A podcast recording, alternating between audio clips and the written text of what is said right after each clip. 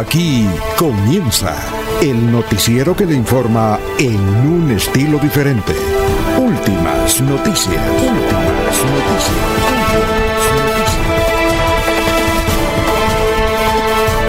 La información analizada por los expertos, sin sesgos, explicada con detalles, sin tanta carreta.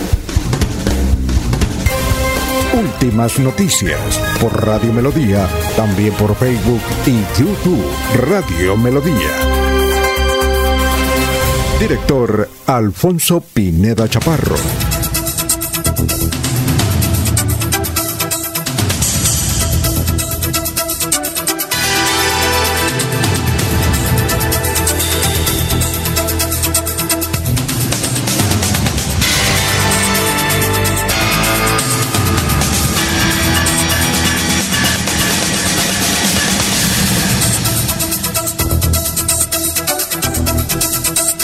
Gracias a Dios estamos con ustedes. Eh, hoy, último día del mes de junio. Hoy es el día de las primas. Pilas cuando vayan a los bancos. Hoy pagan la prima, ¿no? Hasta hoy hay plazo. Nos abre el micrófono Arnulfo Botero Carreño para hablar por Radio Melodía 1080M. Estamos por Facebook Live, estamos por YouTube, también por la aplicación. Gracias, gracias por escucharnos. Son las 5 de la mañana, 3 minutos. Esperamos sus mensajes. Esperamos sus mensajes. Bueno, hoy es 30 de junio. Hoy es el Día Mundial de las Redes Sociales. Hoy es el Día Internacional del Parlamentario. Vea usted. Hoy es eh, un día como hoy, en 1862 se publica el último capítulo de la gran novela de Víctor Hugo, Los Miserables. Un día como hoy en 1862. Un día como hoy en 1936 se publica también la novela Lo que el viento se llevó de Margaret Mitchell. Extraordinaria novela, ¿no? Lo que el viento se llevó. En 1985 nace Michael Yelf, ganador de Estados Unidos de 33 medallas olímpicas de oro. De puerca, 33. Un día como hoy en el 2002, en Japón-Corea en el Mundial, Brasil le ganó a Alemania. Hubo dos goles de el gordito Ronaldo. Ah, pero el del Brasil. En el 2002.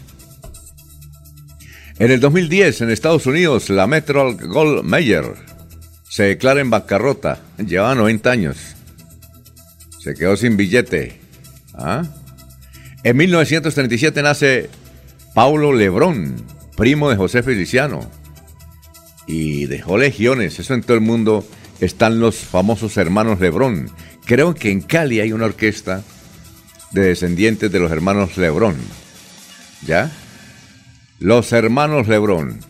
Cuando se habla de salsa, se habla de los hermanos Lebrón. Bueno, hoy está el dólar. Vamos a dar el dólar todos los días. Hoy está, subió un poquito. 4.112 eh, pesos. Ave María. Ave María, Ave María. Muy bien, son las 5 de la mañana, 5 minutos. Vamos a saludar a nuestros compañeros Aquí en Radio Melodía son las 5.5. Laurencio Gamba está en Últimas Noticias de Radio Melodía 1080 AM. Bueno, gran Laurencio, lo escuchamos. Tenga usted muy buenos días. Cinco o seis minutos ya.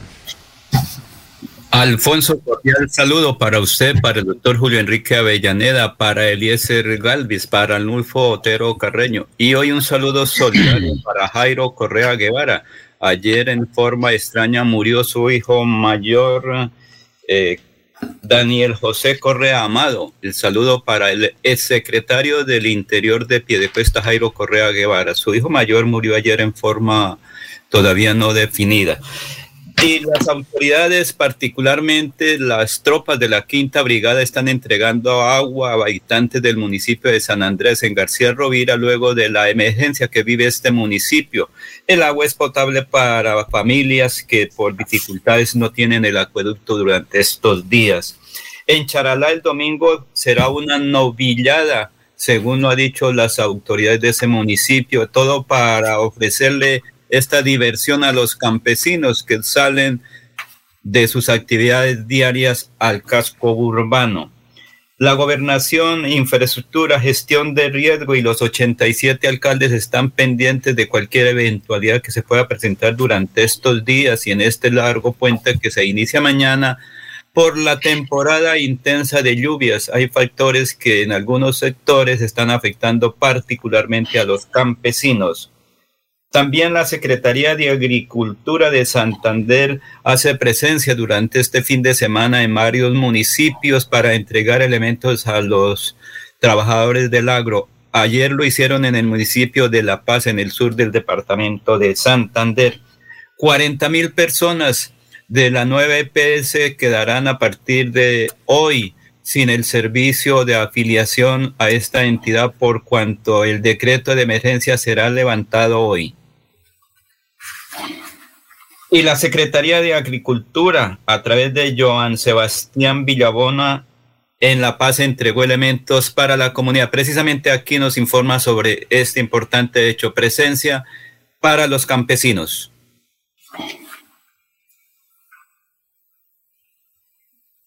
Bueno, son las 5 de la mañana, 8 minutos. Estamos en Radio Melodía 5 y 8.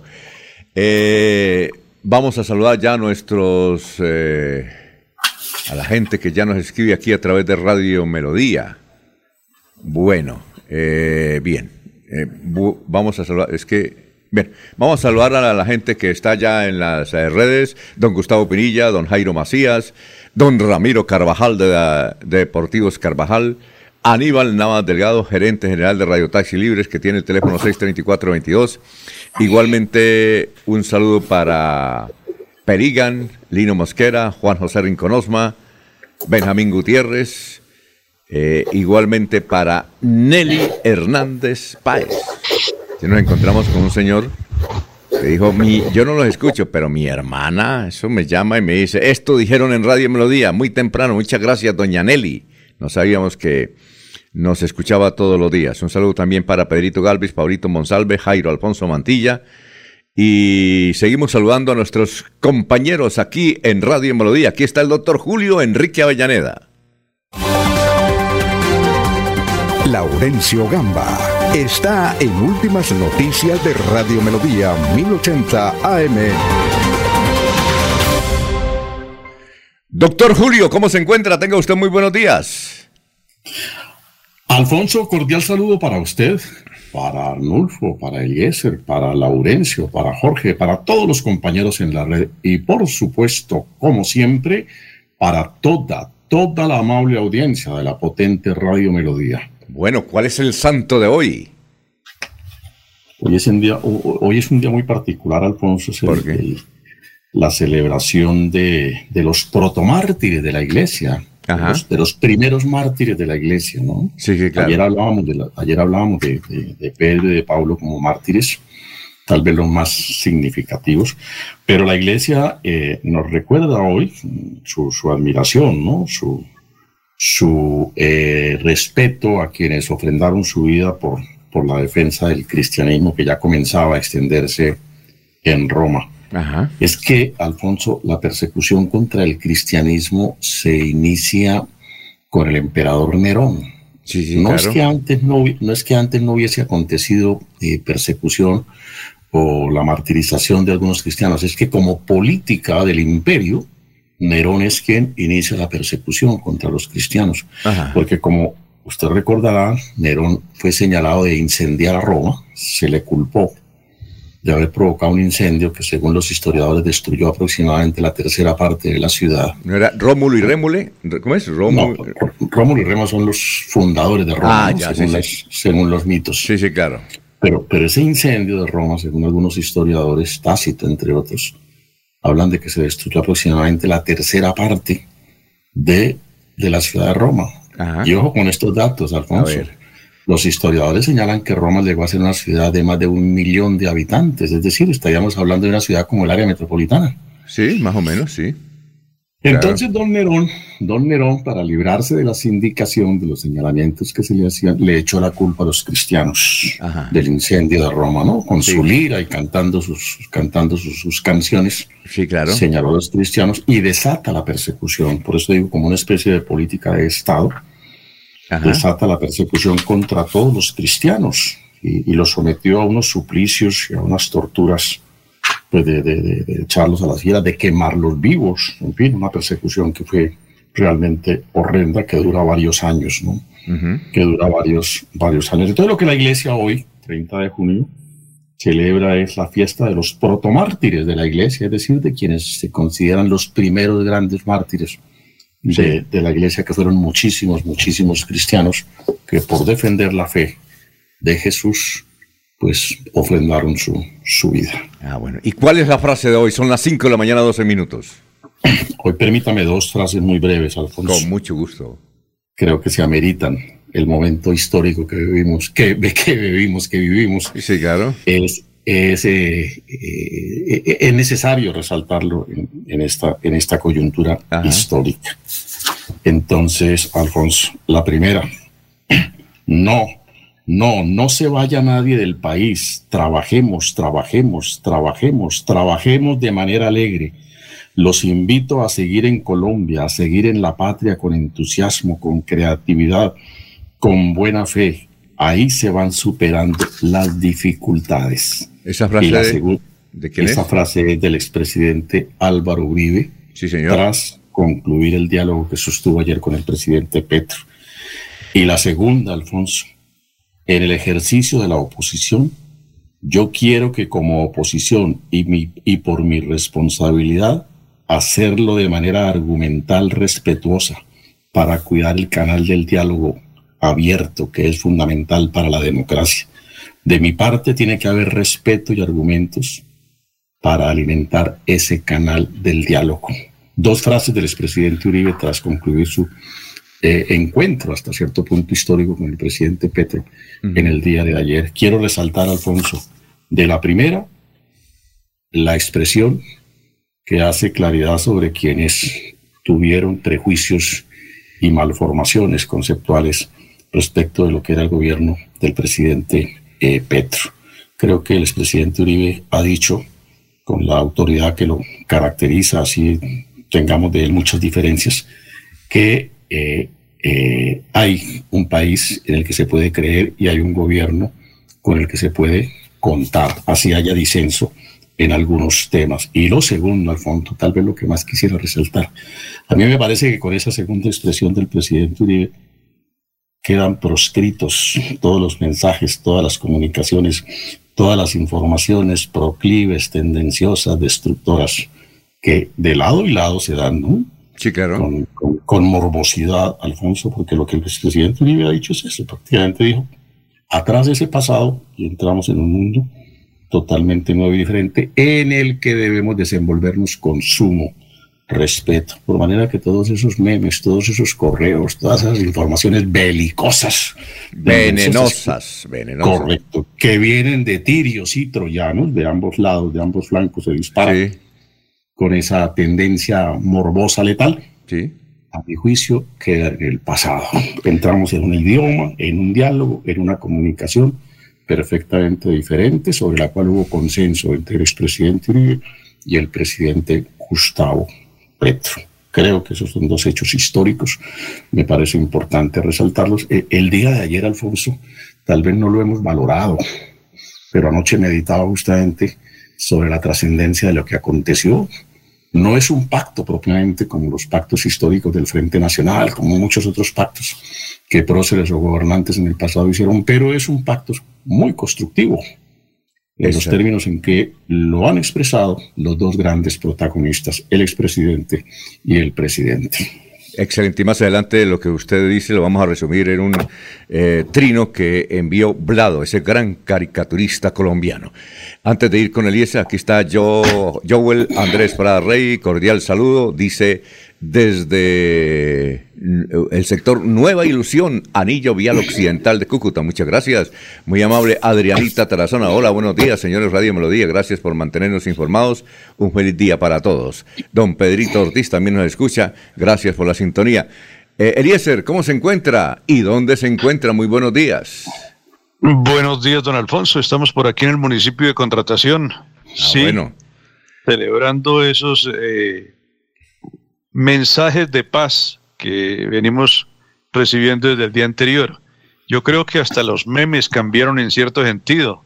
Ese meme de los presidentes tomando cerveza águila es una demostración de que claro. fue, fue más una celebración de parte de, de quienes están dedicados a toda esta clase de, de muestras de humor, de, de, picardía, de creatividad de parte de los colombianos. Bueno, por aquí, don Alfonso, está lloviendo en contratación. Tenemos 16 grados centígrados, 28 será la temperatura máxima.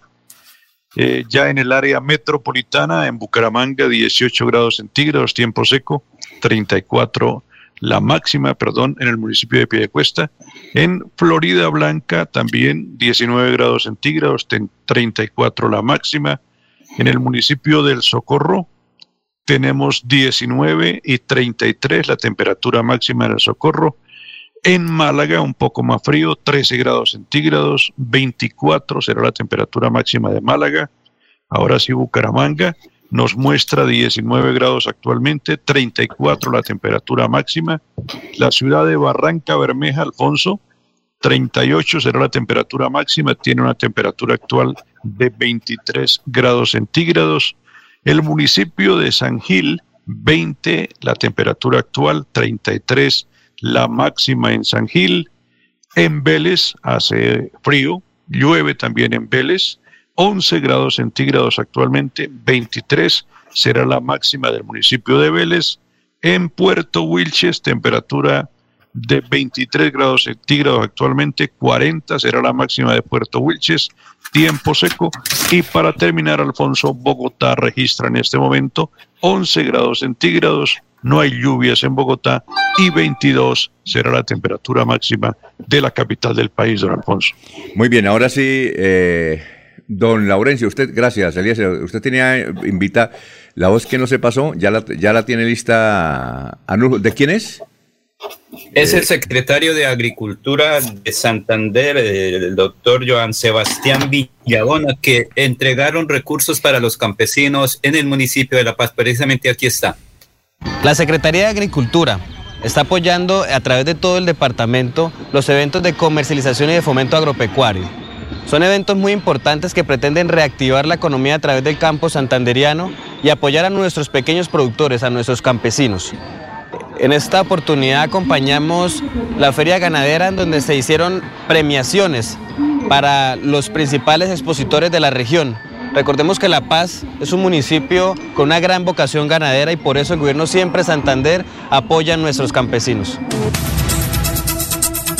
Muy bien, eh, son las 5 de la mañana, 20 minutos. Eh, vamos a hacer un gran resumen mientras eh, ya está el pensamiento. Cuando esté el pensamiento me dice eh, cuando esté ahí don Luis José Arevalo. ¿Ya está? Doctor Luis José, ¿cuál es el pensamiento de hoy? Tenga usted muy, pero muy buenos días. Muy buenos días, estimados oyentes y periodistas del noticiero Últimas Noticias de Radio Melodía. Feliz jueves para todos. La reflexión de hoy es nuevamente del Principito, libro en el que algún día se dijo, un sabio señala, el respeto se gana, la honestidad se aprecia, la confianza se adquiere y la lealtad se devuelve. Porque la vida es hoy, mañana sigue. Son las 5 de la mañana, 21 minutos. Gracias, doctor Luis José Arevalo. Bueno, las noticias, el resumen de las noticias más importantes que vamos a tener en esta emisión son las siguientes. Jóvenes en acción pueden cobrar hasta el 17 de julio la tercera entrega de incentivos del 2022.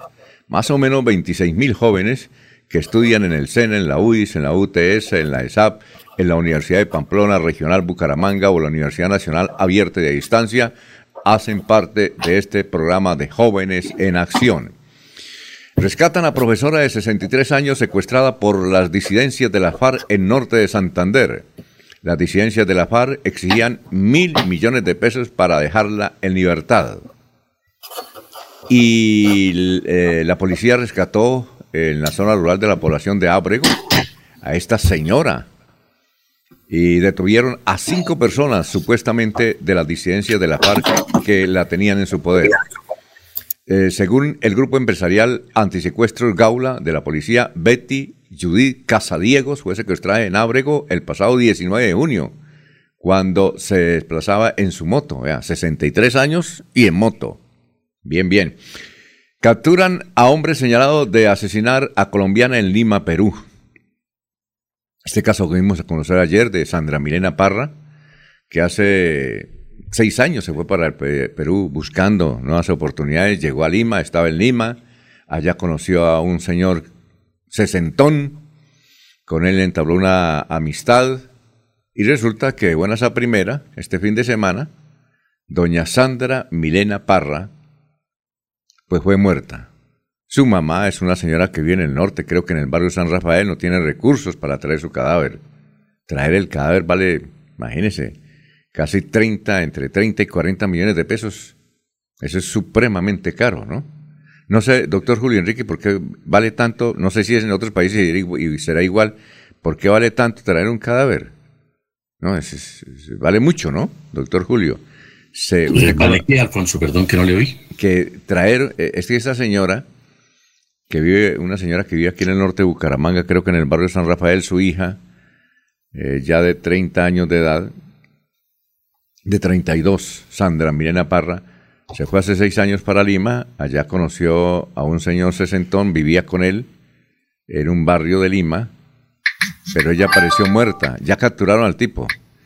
Y, pero entonces la familia de Sandra Milena dice, necesitamos plata, vale entre 30 y 40 millones traer un cadáver. ¿A qué se debe tanto? ¿Es por impuestos o qué? ¿Usted sabe por qué vale tanto repatriar un cadáver? Eh, Alfonso, eh, en primer lugar porque estos transportes se hacen generalmente en aerolíneas, ¿no? Y eso tiene unos costos, digamos, hay un flete, si se nos permite la palabra en este caso, que es eh, costoso por, los riesgos, por el cuidado, digamos, la prudencia con que se debe manejar el cuerpo y entonces eso, eso encarece.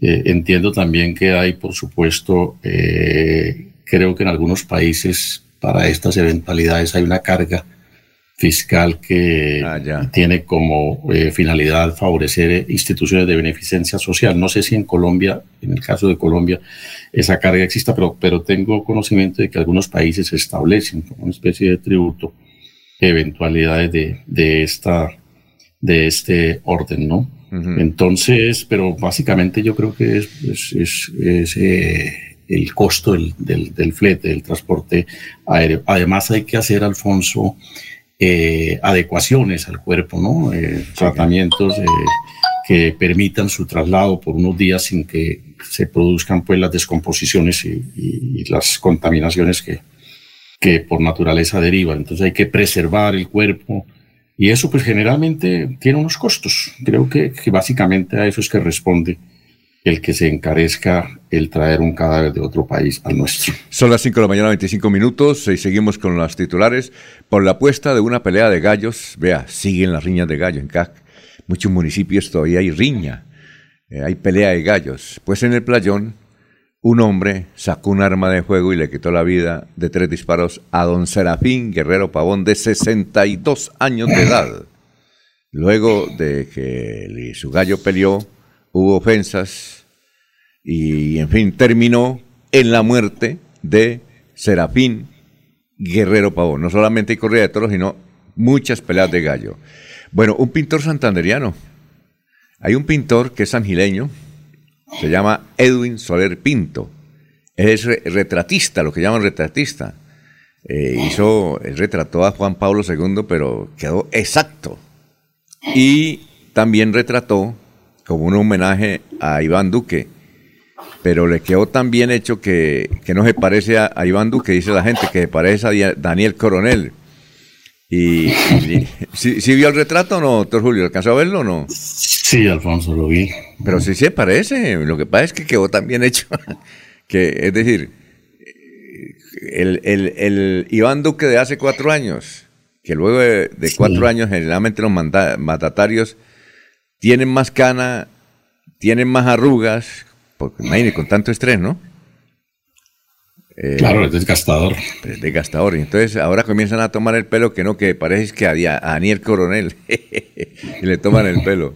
Pero no, a mí. Lo que pasa es que eh, el artista rompió una especie de protocolo que se guarda siempre para estas eh, obras, ¿no? Ajá. Es que eh, generalmente lo que se trata es de un retrato tipo foto, ¿no? Y, y hay una constante, es que todos los eh, que allí eh, figuran, eh, pues eh, están con la boca cerrada. Aquí quedó el presidente Duque con la boca abierta, hablando, ¿no? Ajá. Entonces, pues esa es como una característica que tiene, que tiene ese cuadro. Muy bien, un saludo entonces para el, el gran pintor sangileño Edwin Soler. Alfonso. Pinto. Sí, cuénteme, don Eliezer, ¿lo conoce? Y di- dicen además, doctor, no, estuve buscándolo ayer, Alfonso, pero no encontré el teléfono porque me llamó bastante la atención la nota para tenerlo hoy, pero no, no encontré el número telefónico de, del artista. Le dediqué como una hora y media y no, Mm. Él no, también. no, no encontré camino. Él también pintó al, Alfonso. él también pintó al coronel Aguilar, ha Sí. pintado a Álvaro Uribe, es decir, todos esos procesos él los pinta. Eh, eh, allí en Eh, contratación hay un señor que pinta, eh, ha- hace retratos, pero en madera, ¿o no? En contratación. Ah, eh, sí, claro. no, no, no, no, él murió, él murió, Ah, él murió. lástima. Él murió. Sí, pero quería acotar que únicamente hay dos cuadros con las características del que colgaron ya, ya en, la, en la Galería de los Presidentes en Palacio, que es el, de, el del presidente Duque y el del presidente Santos de esas características. La mayoría de cuadros son eh, la foto o, o el tamaño del, del rostro, de la cara, ¿sí? Y este es un cuadro de medio cuerpo, igual al del presidente, al del presidente, al del expresidente Santos. Son los dos únicos que tienen este formato en Palacio, Alfonso. Hay que seguir investigando y a ver si podemos ah, entrevistar a don- Edwin, que creo que es nieto de ese gran empresario sangileño que se llama don Isaías Soler. Don Isaías Soler fue uno de los fundadores del Banco Santander con Zoilo Guarín. Eh, luego se convirtió eh, en Bancoquia. Luego se convirtió, eh, creo que fue el que compró el Banco Santander de España, que coincidió. Bueno, ¿iba a decir algo, doctor Julio? No. No, no, Alfonso. Bueno, 5.29. Fi- finaliza hoy el Mundialito Incomesa, que tendrá tres campeones en la Copa Oro, Plata y Bronce. Estamos buscando ahí un, un audio de un muchachito que no debe tener 10 años, pero habla, parece, un- parece un filósofo. Oye, es increíble cómo los niños ahora... Yo cuando tenía esa edad, uno, doctor Julio, cuando teníamos esa edad no éramos tan diestros en hablar, tan con conceptos realmente impresionantes de esos niños. No sabemos si es por el efecto del internet, del TikTok, pero hablan extraordinariamente bien. Porque, doctor, los futbolistas antiguos antiguo, hablan todos igual, ¿no? Todos. Ajá. Tienen todas las Sí. muletillas. Es un partido difícil, el otro equipo es muy difícil de vencer. Y si no es todo, ¿no es cierto? No, no tienen algo. eh, Tienen un formato, ¿no? Tienen un formato. La generalidad de los, de los futbolistas tienen un formato cuando dan declaraciones, ¿no? Sí, es lo mismo. Yo, yo no sé por qué, por qué entrevistan a los jugadores, por ejemplo, del fútbol mundial y todo. eso. Hablan igual, ¿no? Sí. Es decir, no cambian nada. Sí, hicimos el esfuerzo. eh, todo igual, ¿no? ¿O no, doctor Julio? Así es, ¿no? Lo- lo- los ciclistas sí lograron superar, ¿no? Ese, Ah, ese, oiga, ese sí. modelo. Ah, no, Porque ellos- Los ciclistas, los ciclistas de antaño eran saludo a mi patrocinador y dos, tres veces todos decían exactamente lo mismo. Oiga, hoy, se acabó eso, ¿no? hoy, hoy- hoy, obviamente con ciclistas como Rigoberto Urán cualquier protocolo Ah, se rompe, ¿no? Ah, no, ese, ese groserito. Pero, doctor Julio y Alfonso, es que oiga, también- y esto, es que mire, doctor Julio, resulta que los, los ciclistas al final mandaban la lista de mercado, ¿no? Eso nombraban todas las tiendas del barrio, Sí, todas las sí, empresas sí. de- del departamento y todas las Todos empresas los del amigos, todos los amigos y todos los tíos. Saludos a mi tío tal en- allá en, en Websa. eh, saludos a mi tío en Barbosa, en Puerto Wilches, en el Cerrito. Nos saludaban toda la familia. Bueno, ¿qué decía don Laurencio? Son las 5.31.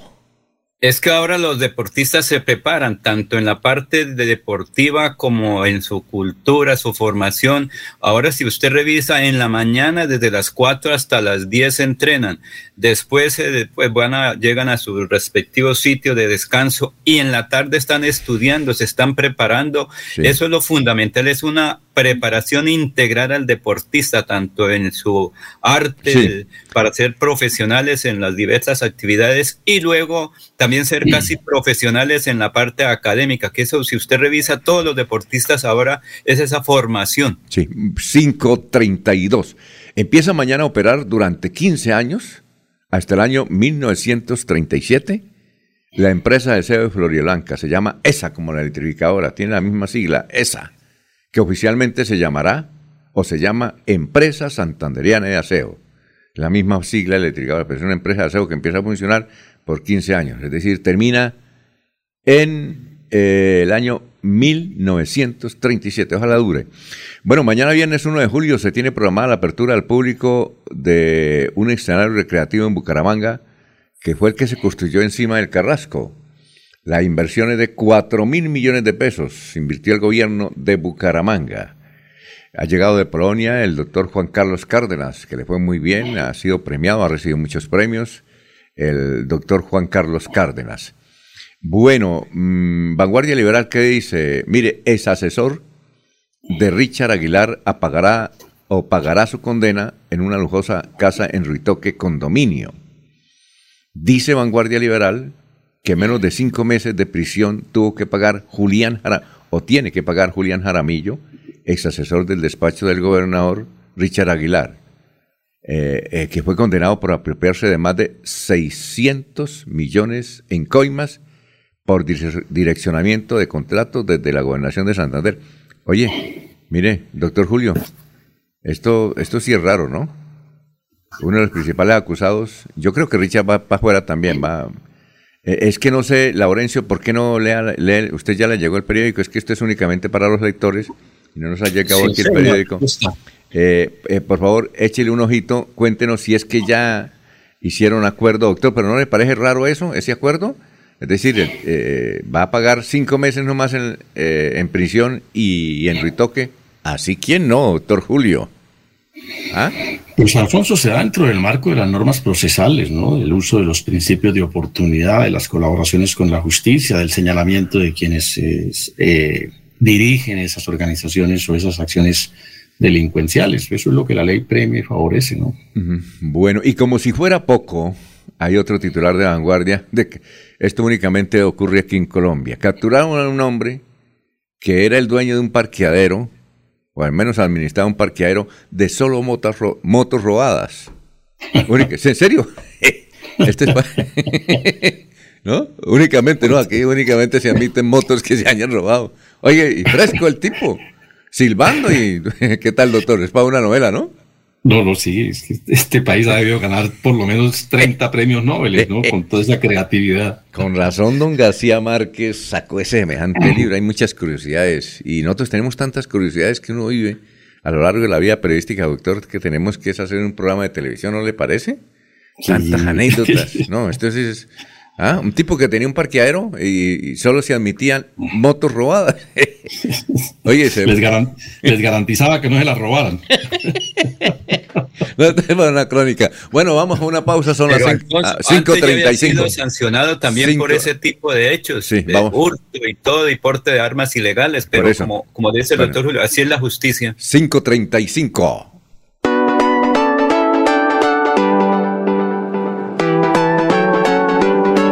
Melodía, Melodía, Radio Sin Fronteras. Escúchenos en cualquier lugar del mundo. Melodíaenlínea.com es nuestra página web. Melodíaenlínea.com, señal para todo el mundo. Señal para todo el mundo. Radio sin límites, Radio sin fronteras. Radio Melodía, la que manda en sintonía. ¿Quieres proteger a tu familia y cuidar a tu mascota? Hazlo a través de un plan de previsión exequial de los olivos y los servicios médico-veterinarios que te ofrece la asistencia de mascotas y cinco asistencias más. Pregunta por el programa ESA en casa y págalo a través de tu factura ESA 315-496-6232. Los Olivos, un homenaje al amor. Uniciencia desde millón ciento cincuenta mil pesos. Horarios flexibles, calidad docente y educación al mejor precio. Uniciencia te acerca a tus metas. Matricúlate en el 317-667-0986. Vigilado Mineducación. Repito el celular 317-667-0986. Son las 5.37 ya del 1 al 4 de julio Deportivos Carvajal se une al carnaval de remate del Centro Comercial La Isla. Descuentos, bombazos, eh, los mejores precios en nuestros productos. Descuentos. Vive el carnaval en todas las tiendas Deportivos Carvajal. En cabecera, carrera 35 51 109. Centro Comercial Cacique, local 249. Centro Comercial La Isla, local C13, piso 1 en Cañaveral, carrera 26, número 3052. El outlet aquí de la carrera 26 con calle 36 esquina. Deportivos Carvajal, la tienda número uno en artículos deportivos, solo originales. Deportivos Carvajal a tus pies con las mejores marcas del mundo. El evento más importante del año, vigésimo cuarto Carnaval de Remates a la isla Centro Comercial, del primero al 4 de julio. Ven y aprovecha grandes promociones, ofertas, descuento del 10, 20, 30 y hasta el 70%. Además, bombazos, hora loca, ruleta millonaria con más de 15 millones de pesos en premios. Todos, todos al gran Carnaval de Remates en la isla Centro Comercial del primero al 4 de julio. No te lo puedes perder.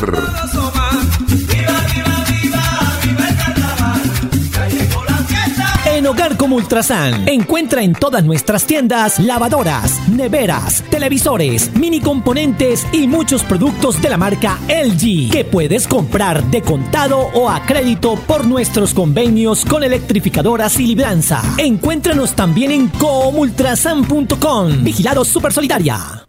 Feria del Hogar y Bienestar Cajazán. Aprovecha los descuentos con grandes aliados como Ferretería al Día, Lienzutex, Biocres, Fitness People y muchos más. Te esperamos en el supermercado Puerta del Sol. Para todos los afiliados Cajazán y particulares, facilidades de crédito y parqueadero. Vigilado Super Subsidio. Se va la noche y llega últimas noticias empezar el día bien informado y con entusiasmo.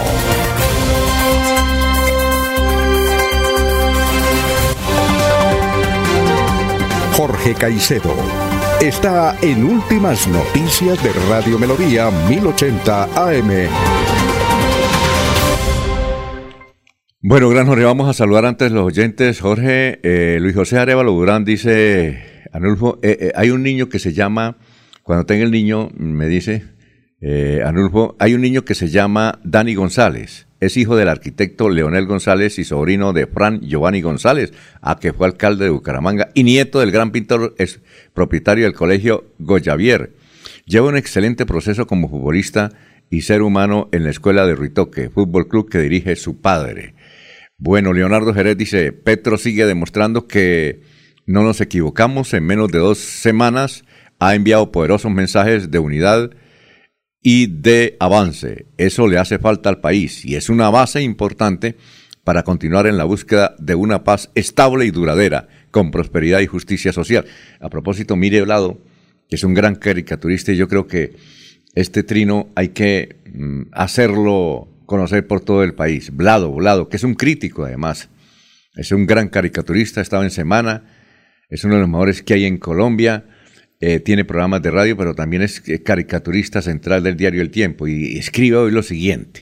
Dice, aunque a Petro le caigan rayos y centellas por sus acercamientos con Álvaro Uribe, lo cierto es que es una decisión inteligente y sensata, que deja sin argumentos a los extremistas del lado y lado, a los que solo les sirve ver sangre en la arena. Extraordinario.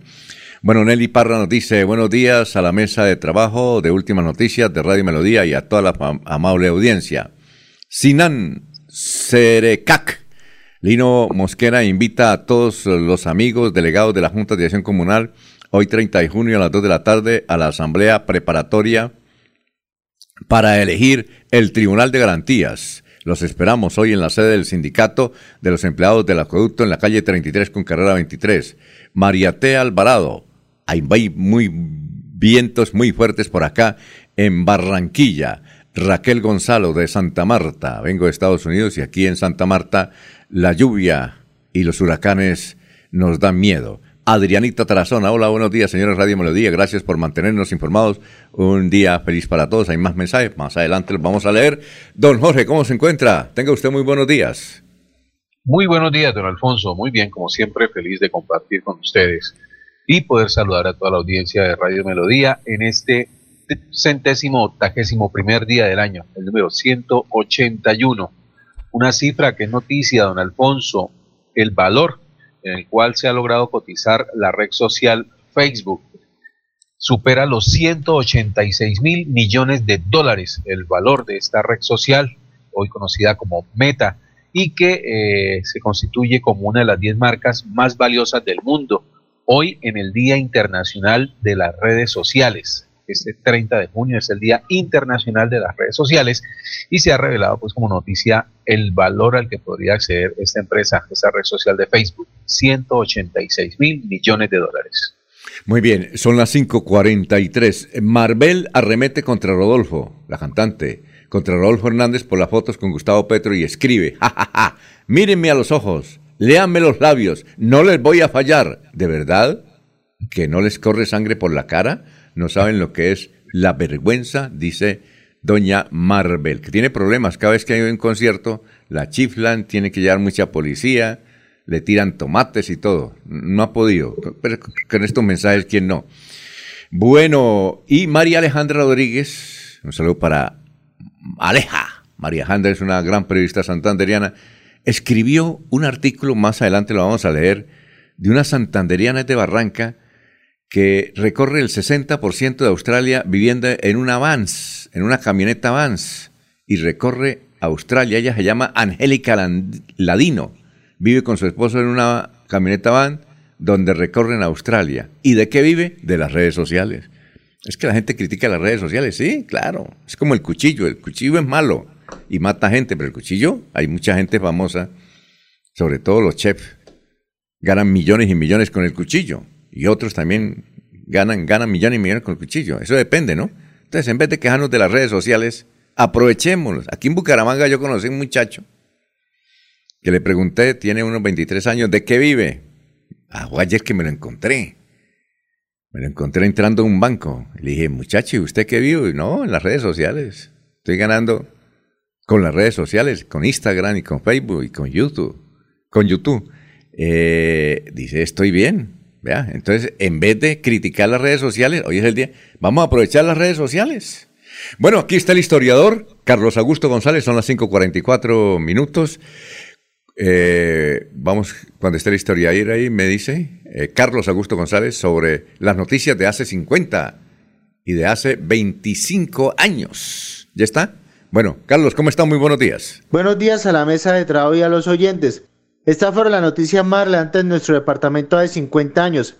Altos ejecutivos de la FIAC llegan hoy a Bucaramanga acompañados del presidente de Forjas de Colombia, Jorge Navas Pinzón. Con la visita se abre un compás de espera para el futuro de la factoría que requiere una inyección económica de varios millones de pesos. Con la presencia de un centenar de delegados de todo el país en representación de las ligas departamentales, se instala en la ciudad con una solemne ceremonia a las 7 de la noche la décima Asamblea Nacional de Ligas de Lucha contra el Cáncer. Y hace 25 años fue noticia lo siguiente. Más de 50 participantes llenaron de colorido el cielo del cañón del Chicamocha durante el quinto Campeonato Nacional de Parapentismo. Santander en su papel de anfitrión fue el gran vencedor. En límites de las provincias de Vélez y Comuneras estarían agrupando tres frentes de la FARC y uno del ELN para atacar una población o una guarnición militar según informes confidenciales de inteligencia del ejército. Cordial saludo a todos. Siga usted, don Alfonso. Muy bien, vamos a una pausa. Vamos a una pausa con el centro comercial La Isla que se viste de carnaval.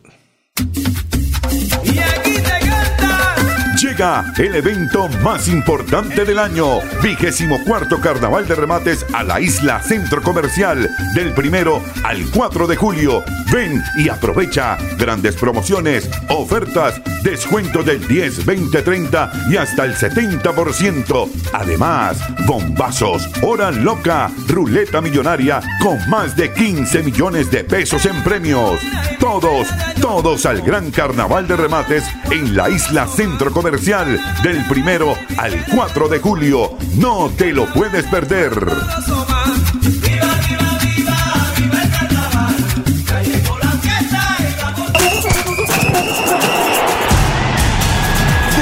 23 al 30 de junio, Bucaramanga y Girón vibrarán con la sexta edición del Mundialito Incomesa. La sexta edición del Mundialito Incomesa, categoría Sub-11. El evento deportivo más importante del fútbol base de Latinoamérica. 48 equipos, 5 países, Venezuela, Ecuador, Perú, Panamá y Colombia. 150 partidos, más de 900 niños en competencia. Un torneo de fútbol infantil a la altura de los mejores del mundo. No me grites, aliéntame. WhatsApp 310-289-8760. 310-289-8760. Con el aval de la Liga Santandereana de Fútbol. Apoya Inver Santander. Patrocina Incomesa.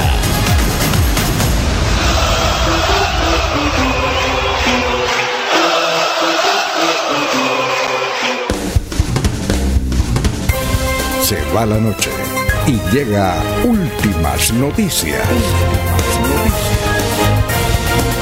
Todos los días, desde las 5 de la mañana, empezar el día bien informado y con entusiasmo.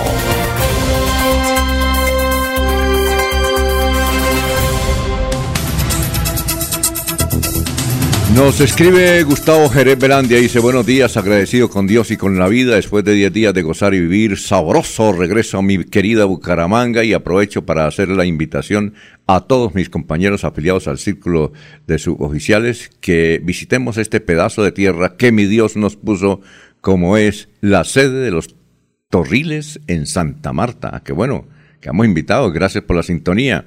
Igualmente, don Héctor Hernández, que se encuentra por allá en Cartagena, disfrutando. Eh, de un saludo para don Gilberto Álvarez, para José Vicente Villamizar, para Luis Jesús García.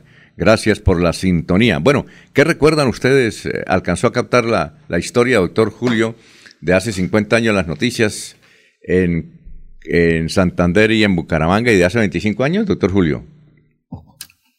Eh, Alfonso, sí, eh, de hace 50 años el recuerdo con algo de nostalgia de una empresa eh, como fue Forjas de Colombia, ¿no? Sí, claro. De entidad de la que nuestros mayores afirmaban era la, la, empresa llamada a colocar a Santander en un alto grado del desarrollo industrial, ¿no? Que si Forjas realmente hubiese sobrevivido, Santander sería hoy seguramente el, centro piloto del desarrollo metalmecánico del país, porque esa era la concepción, ¿no? Sí, que se tuvo de, Forjas de Colombia. Lamentablemente, un proyecto que se nos quedó trunco.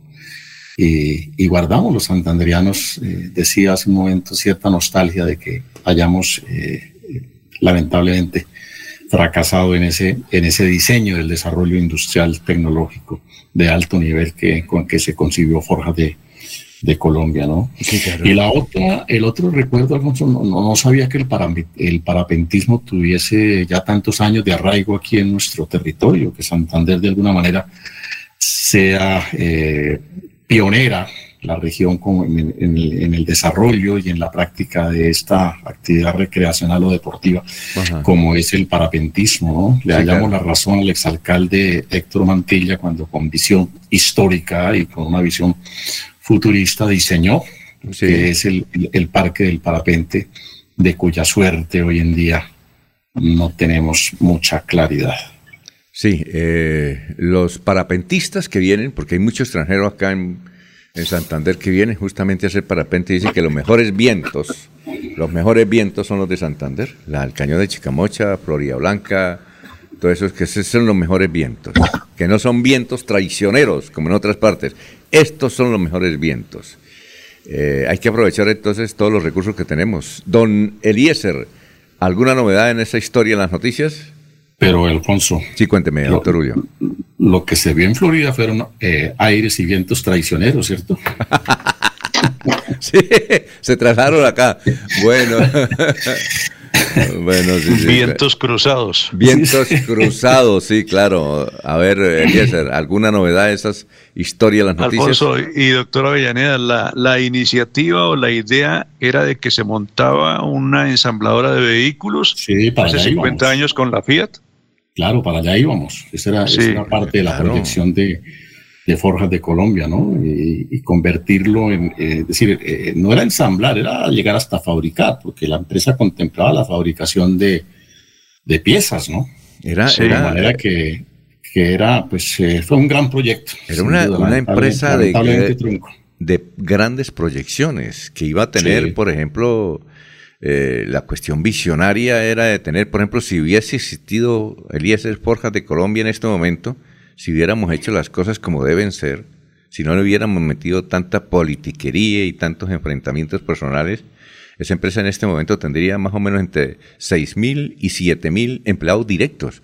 Tanto así Por que, sí, tanto así que eh, eran varios kilómetros, o sea, iba a ser, por eso le hicieron en Chimitá, por esa visión ¿Y tan qué tremenda. tipo, qué tipo de economía era eh, la que se manejaba allí en Forjas? ¿Era capital del Estado, capital mixto? Eh, ¿Cómo, cómo se manejaba esto, doctora Avellaneda? Había participación del sector privado, ¿no? De hecho, los propulsores de la idea, cuya cabeza estuvo, si mal no recuerdo, don Pedro María Buitrago, con otros comerciantes muy destacados de la ciudad, eh, pues tenían un, un- un gran aporte, pero también creo, si no me falla la memoria, si el Alzheimer no me ha afectado todavía, que el Estado tenía algún grado de participación. El Estado estaba comprometido en, en- en el impulso, en el desarrollo como, como socio de esa, de esa entidad. Sí, esto era un grupo de empresarios, el señor Buitrago, el, el doctor Liévano, Sí, Liévano, claro. eh, Alfonso Silva, eh, pero viene de más atrás, eh, Nepomuceno Cartagena, más atrás Apolinar Pineda, todos esos, todos esos, era un grupo de, de emprendedores, de emprendedores. Forjas de Colombia em- empezó a funcionar. Por ejemplo, vea, eh, en Barranquilla hay una que se llama Tecnogla- Tecnoglass, que es joven, que fue creada en 1985-86.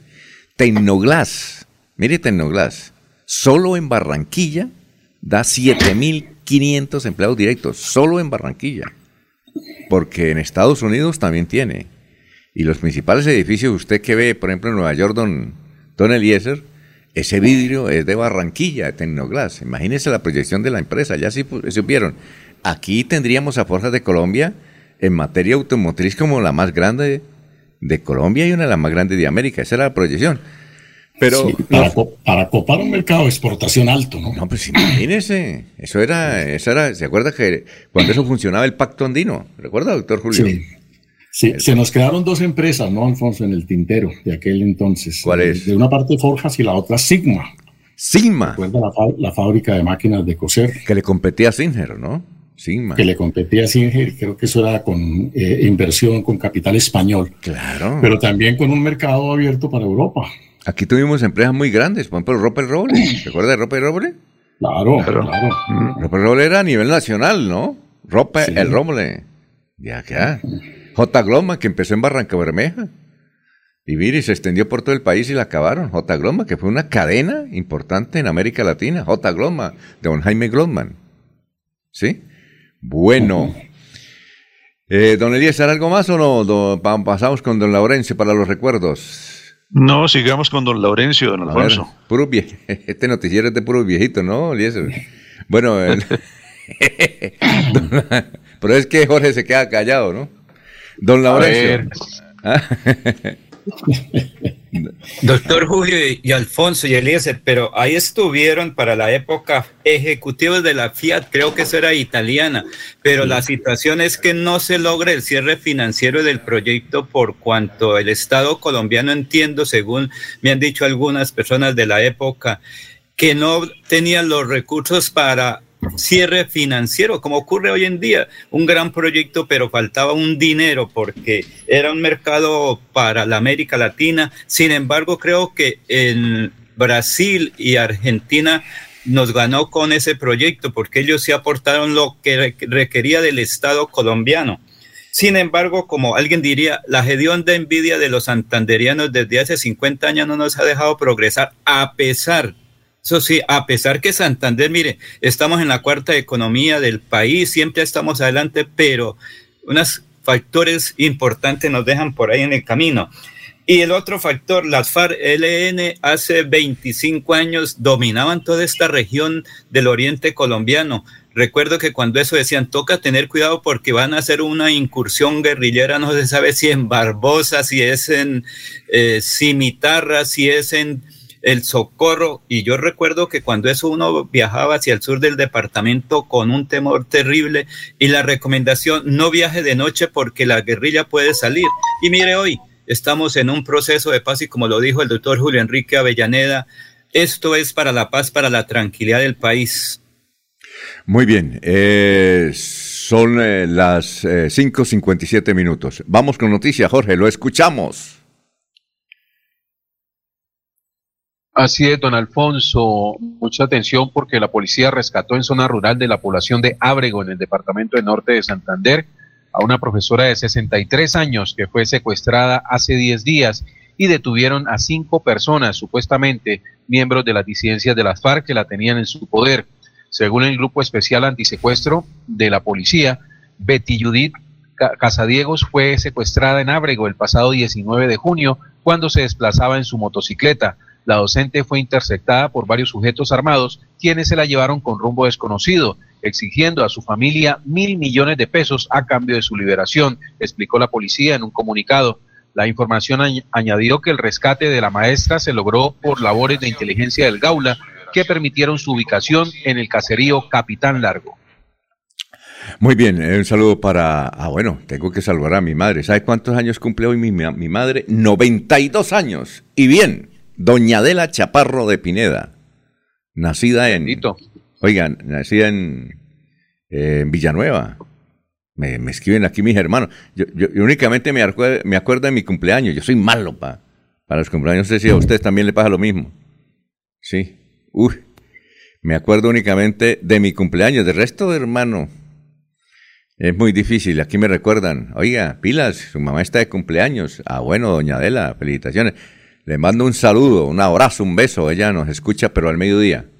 Ella no madruga escuchando por YouTube. Vea usted lo importante que es tener noticiero en YouTube, ¿no? Un saludo para doña Adela. Pero hoy madrugó Alfonso, me dicen que sí madrugó hoy. Diez hijos. Mi padre murió a los 90 años. Duraron 70 años de casado y ni, y ni un solo disgusto. Ni un solo disgusto. Ese es un matrimonio perfecto, ¿no? Yo le decía a mi madre, salga y dicte conferencias y diga por qué fueron felices ustedes, 70 años, ¿no?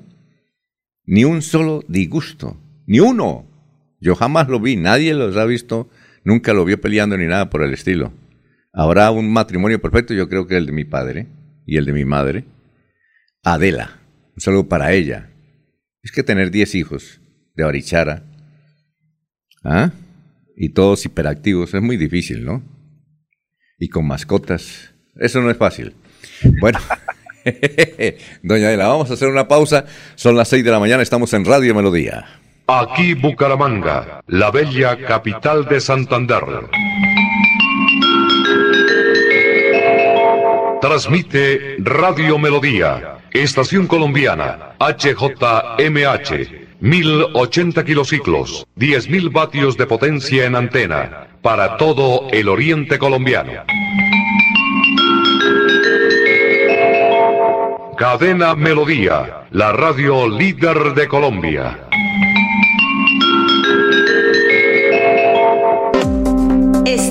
Uniciencia desde millón ciento cincuenta mil pesos. Horarios flexibles, calidad docente y educación al mejor precio. Uniciencia te acerca a tus metas. Matricúlate en el 317-667-0986. Vigilado Mineducación. Repito el celular 317-667-0986.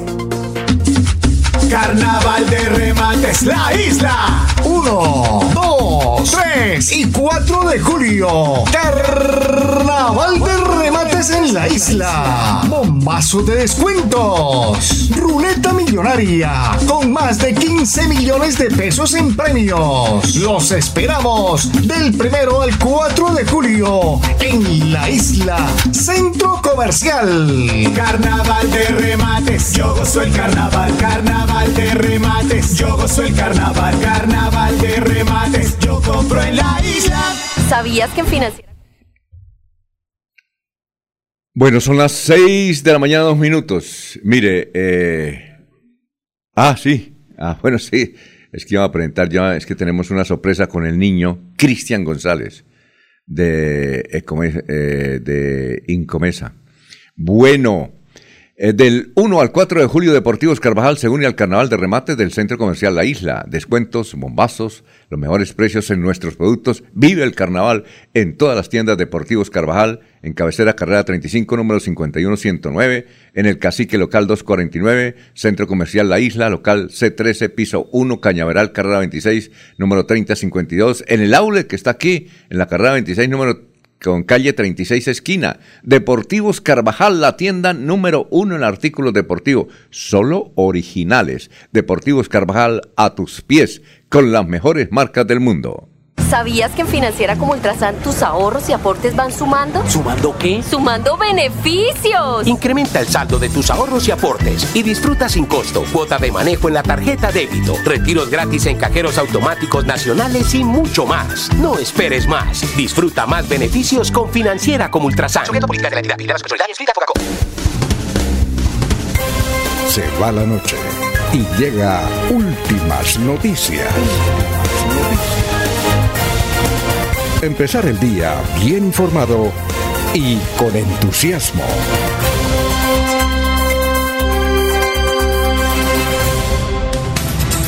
Muy bien, son las seis de la mañana, tres minutos. Emilson Muñoz, saludos desde la provincia beleña. Emilson, gracias. Estamos de celebración de ferias y fiestas agropecuarias en los municipios de Cimitarra, Bolívar, La Paz, Puente Nacional y Jesús María. ¡Uh! ¿Qué hacer ese recorrido en Laurencio? Mire irnos mañana.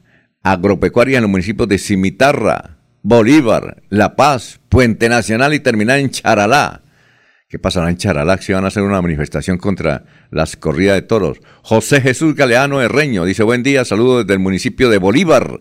Hoy vestido del Festival de la Guavina y el Torbellino, invitarlos a que pasen sabroso. Muy bien, eh, escuchamos el directazo. Hay que pasar sabroso. Sandy García, buenos días. Saludos desde Palermo, Piedecuesta, a todo el equipo informativo. Buen jueves. Bien, eh, entonces, este niño se llama Dani González. ¿Es Cristian? Es Cristian, ¿no? Ese debe ser otro, ¿no? Pero escuchemos a este niño, no debe tener más de 10 años, luego de un partido del Mundialito Incomesa. Ahí no solamente eh, se ha visto excelencia, realmente niños que van a ser unas figuras mundiales, sino que también en la forma de pensar son extraordinarios. Es que usted, escuchemos a este niño, no debe tener más de, de 10 años. Escuchémoslo. Bueno, este, eh, una felicidad para eh, la ciudad del Magdalena, Santa Marta, mi tierra querida. Bueno, gracias a Dios se nos dio el resultado. Eh, vamos a la final y no, seguir creyendo en Dios y seguir creyendo entre nosotros mismos, porque todo lo que te propongas lo vas a lograr si te lo metes en la mente, si dices puedo y puedo, y si podemos y, si, y, ganamos gracias a Dios. ¿Cómo le parece, doctor Julio? ¿Ah? Mire estos niños, ¿para dónde van? ¿Ah? Una, disyuntiva de vida de ese niño, ¿no? Está entre las dos Fs, Alfonso. O la filosofía o el fútbol. Sí, señor, tras los F, ese niño, pues, a uno lo sorprende. A nuestra edad, nosotros, ¿qué? Estamos aprendiendo a hablar, ¿no, doctor Julio? Y aprendiendo a escribir. Pero estos niños van, van, van adelantados. También se debe al proceso de la tecnología, ¿no? Tecnología. Bueno, son las seis de la mañana, seis minutos. Vamos con... Alfonso. Sí, cuénteme, gran Jorge.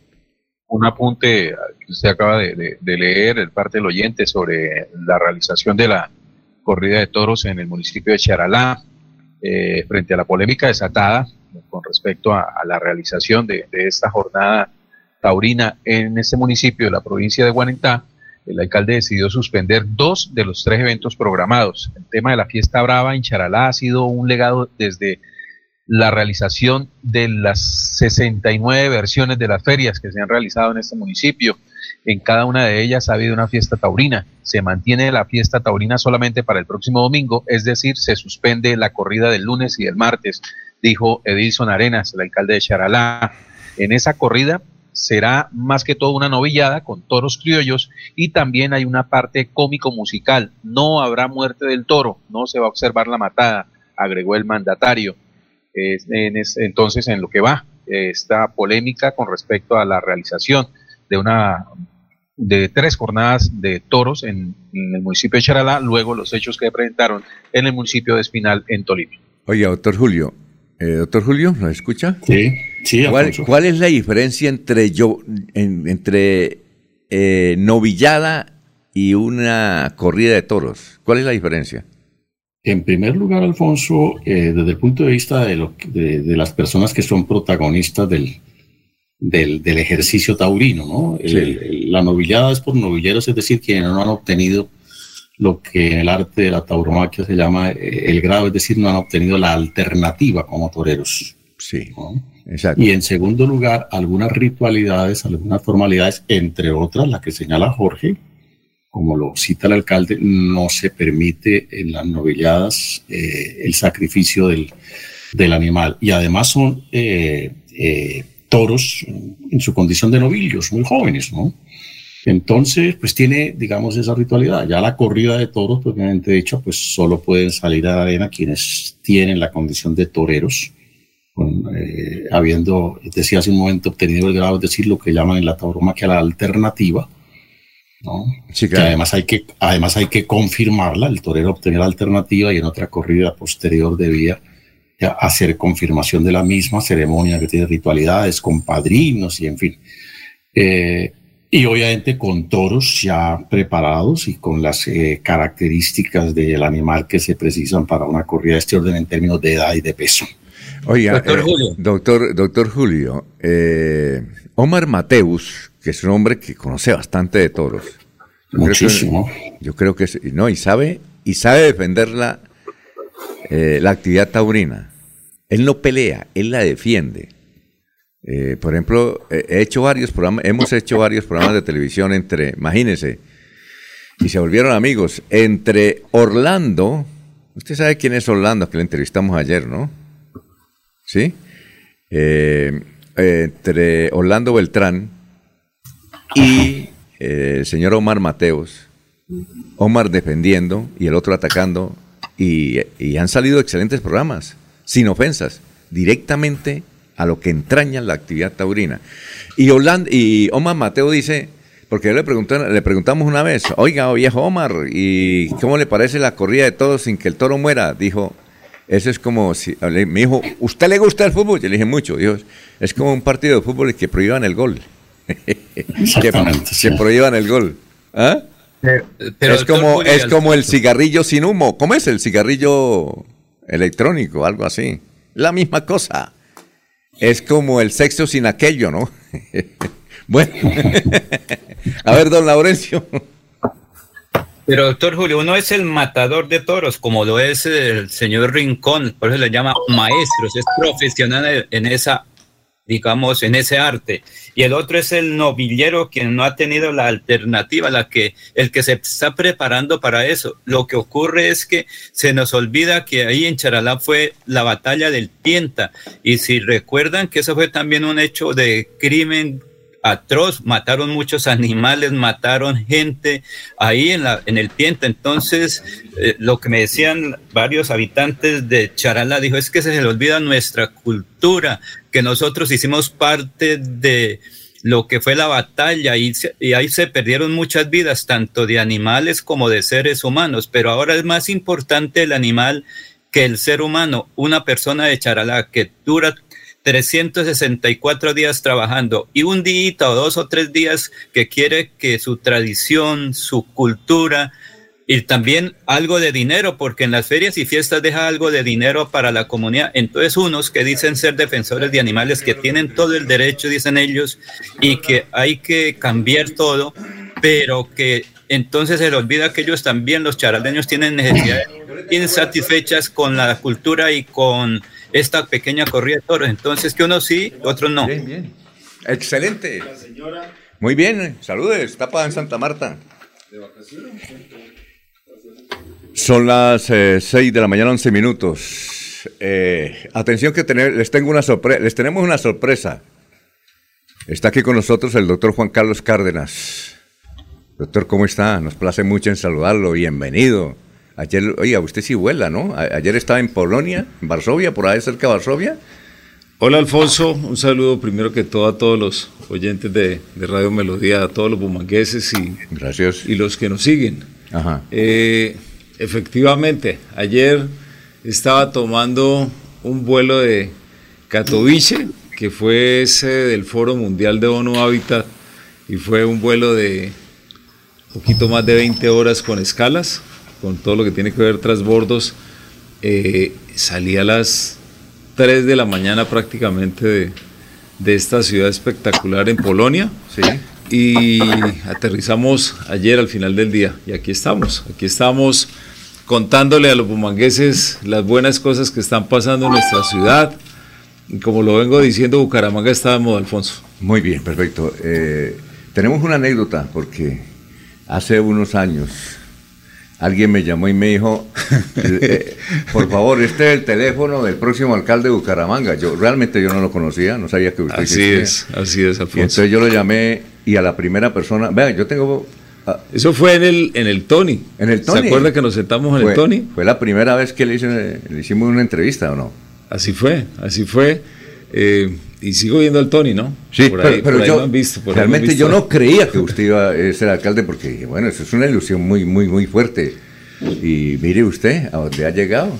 Pues yo creo que es un sueño que muchos de los bumangueses tenemos siempre, seguro de servirle a nuestra ciudad. Recuerda que, pues efectivamente llevaba 25 años viviendo fuera de Bucaramanga, que en campaña me criticaron mucho, que trataron de, de meternos zancadilla todo el tiempo, que porque no conocía algunos barrios y siempre le decía, mire, yo soy acá de los barrios de Bucaramanga, Alfonso, yo soy nacido al lado de la Huiza, ahí di mis primeros pasos en una pensión ahí, mi papá y mi mamá muy jóvenes. Y luego vivió en la Victoria. En la Victoria, en la Concordia, vivimos en Provenza, vivimos en el Diamante, en Cañaveral, luego buenos recuerdos, y aquí estamos, llevamos ya ha pasado muy rápido el tiempo, ¿no? Dos años y medio ya de gobierno, Alfonso. ¿Y cómo se ha sentido realmente? No es fácil, no es fácil manejar una ciudad como Bucaramanga, pues con pandemia y con todas las inconvenientes. ¿Cómo, se ha sentido de verdad? Mire, eh, son, son momentos siempre diferentes, hay momentos de muchas alegrías, hay otros momentos de también de tristeza, otro de molestia, porque hay, hay de todo, la verdad, y uno tiene que entender que, que la vida pública tiene ese, ese, ese ambiente, ¿no? digamos, de cosas eh, diferentes todos los días pero muy contento de poder realmente, eh, tengo que decirlo, llevamos cerca de 150, un poco más de 150 barrios visitados en estos dos años y medio, Alfonso. En medio de la pandemia, como usted bien lo dice, nos tocó gobernar de una manera muy particular. Yo creo que, eh, además de ser mi primera experiencia política, también hay que decirlo, es la primera vez que tenemos pandemia, que tenemos una crisis económica, que de igual manera pasamos por un estallido social, muchas cosas al tiempo. Sí, claro. Pero muy orgulloso de, primero que todo, un gran equipo de trabajo que tengo en la alcaldía, en sus institutos. Muchos niños. En sus empresas. Muchos jóvenes, ¿no? Yo hice una apuesta absolutamente convencido de que había que apostar por los jóvenes, Alfonso. lo dije de un comienzo y, y no me arrepiento para nada. Seguramente eh, algunas cosas que se pudieron haber hecho mejor, sin duda, pero igual pasa, así sea uno con, con expertos, pero yo le apuesto a los jóvenes a, a que tengan oportunidades, a que se la jueguen por la ciudad y el resultado está. Mire, mire este dato, Alfonso, porque usted sabe que a mí me gustan los datos, Claro. soy ingeniero civil y, y siempre hablo es con, con datos, con Sí, la claro. ciencia. El Planeación Nacional acaba de sacar el reporte de las ciudades, de los municipios de Colombia respecto al cumplimiento del plan de desarrollo. Y Bucaramanga nunca, nunca en la historia había tenido un desempeño tan destacado. 98.26 el reporte a diciembre del 2021, Alfonso. ¿Eso qué significa?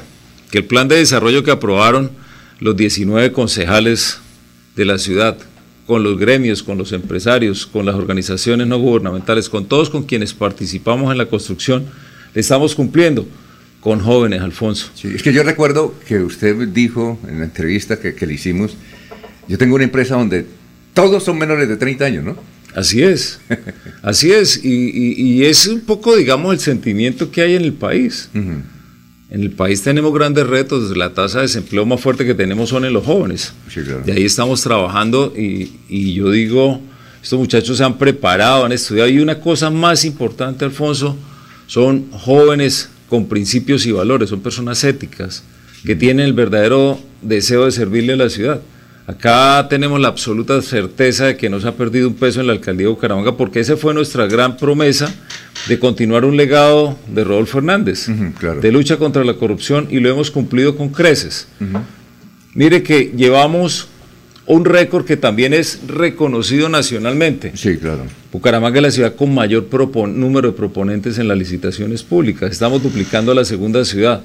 Cuando iniciamos, estamos alrededor de 35, 40 licitaciones. Hoy estamos entre 80, 90 licitaciones.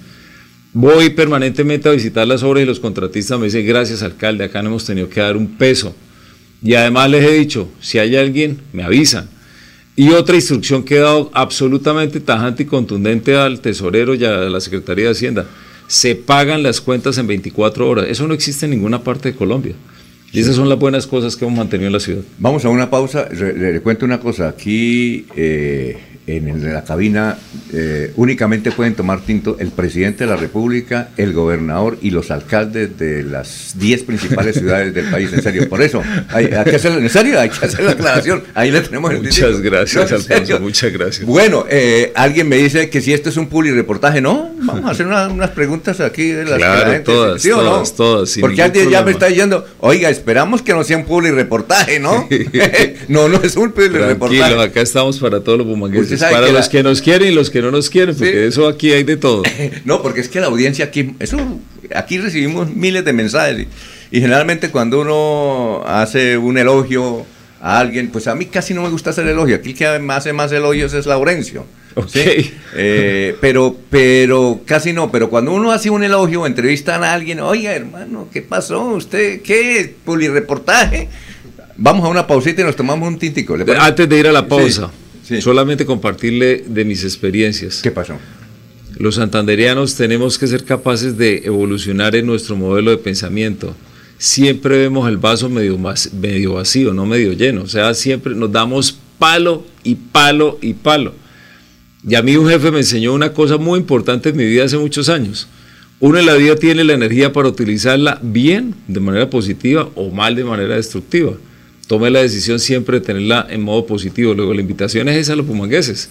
Pensemos positivamente, constructivamente. Eso sí, no permitamos de ninguna manera las malas prácticas y menos que se roben los recursos de los ciudadanos. Ahora, que uno tiene problemas y tiene errores. Yo recuerdo que usted me dijo, yo empecé de cero, yo empe- a mí me tocaba trabajar en Gran Ahorrar. Me acuerdo tanto, Pero. Gran Ahorrar. Pero no, no, faltó antes cuando era bodeguero en los almacenes Caribú. ¿Ah, Eso sí? tal vez me faltó contárselo. ¿Caribú aquí en Bucaramanga? Claro. ¿O claro. Roble? ¿El Roble o Caribú? No, no, Caribú, Caribú. ¿Aquí hubo Caribú? Sí, Ah, claro. yo pensé que aquí- únicamente en Medellín. No, no, no, acá hubo Caribú en la carrera 36 y en la 35, donde hoy es el Paseo del Comercio, donde uno entra al pasaje Rosedal, ahí había un punto de almacenes Caribú Y ahí- y otro en cabecera. Ah, sí. yo, yo me acuerdo es cuando dijo, a mí me tocaba trabajar hasta de noche en Sí, Gran. Ahorrar y luego estudiar y casi Bueno, no, tenía, no podía dormir. Bodeguero también. Y, y bodeguero, y mire a dónde ha llegado, pero Obviamente, en la parte de actividad empresarial muy exitoso tendrá errores. Lo que pasa es que como no, es no era público, no se conocen. Tomar decisiones lo lleva a uno a cometer seguramente errores. Quien no decide, mire, Jordan votó, erró miles, miles de lanzamientos. Sí, claro. Pero lo lanzó y se volvió el mejor basquetbolista. Luego uno tiene que tomar decisiones, unas saldrán bien, otras no. Y lo importante, corregir, aprender, corregir y mejorar. Y esa es la, pero le gusta la política, va a seguir, ¿no? En la política. Uno entra y se queda en la política, Alfonso. Ah, sí. Bueno, 5, 6 y 21. Este es el gobierno de logros que trabaja por el bienestar de nuestra gente florideña. Unidos vamos a avanzar. Gobierno de logros. Trabajamos por tu bienestar. Unidos avanzamos. Imparables por más prosperidad. Gobierno de logros. Salud y seguridad. Unidos avanzamos. Cada día una mejor ciudad. Florida Blanca. Gobierno de logros. Miguel Moreno, alcalde. Queremos que disfrutes de un servicio de energía confiable y de calidad. Por eso, trabajamos en el mantenimiento de la infraestructura eléctrica. Para que estés informado oportunamente de las fechas y horarios, síguenos en nuestras redes sociales o consulta toda la información en www.esa.com.co. ESA, Grupo EPM, Vigilado Superservicios.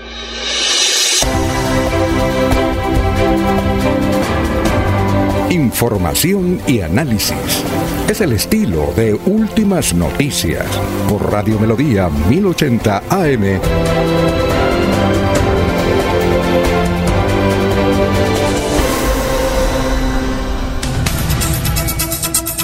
Doctor Juan Carlos Cárdenas, eh, ¿cuál cree usted que es la crítica que más le hace la gente a usted por, como alcalde? Mire, yo he escuchado a mucha gente y, y tal vez lo que más, la crítica que más me hacen y a la administración es que no contamos todo lo que estamos haciendo. Y lo tengo que reconocer. ¿Por qué? Porque eh, los primeros años, eh, yo diría los primeros meses tal vez, pues nos tocó desarrollar un plan de acción. Nos tocó trabajar en la construcción del plan de desarrollo, o sea, prácticamente pilotear dos agendas. Pero ¿sabe qué fue lo más relevante. Sí, claro. No teníamos recursos suficientes para atender tanta necesidad de la ciudad. No, pero Rodolfo dijo, le dejé 100 mil millones ahí en el banco. No, no, es verdad que habían 100 mil millones en el banco, pero hay que contar cómo, cómo son las cosas. O sea, esos eran los recursos de las obras que estaban en ejecución y que nosotros terminamos. Esa plata, y, y eso lo hacen todos los mandatarios.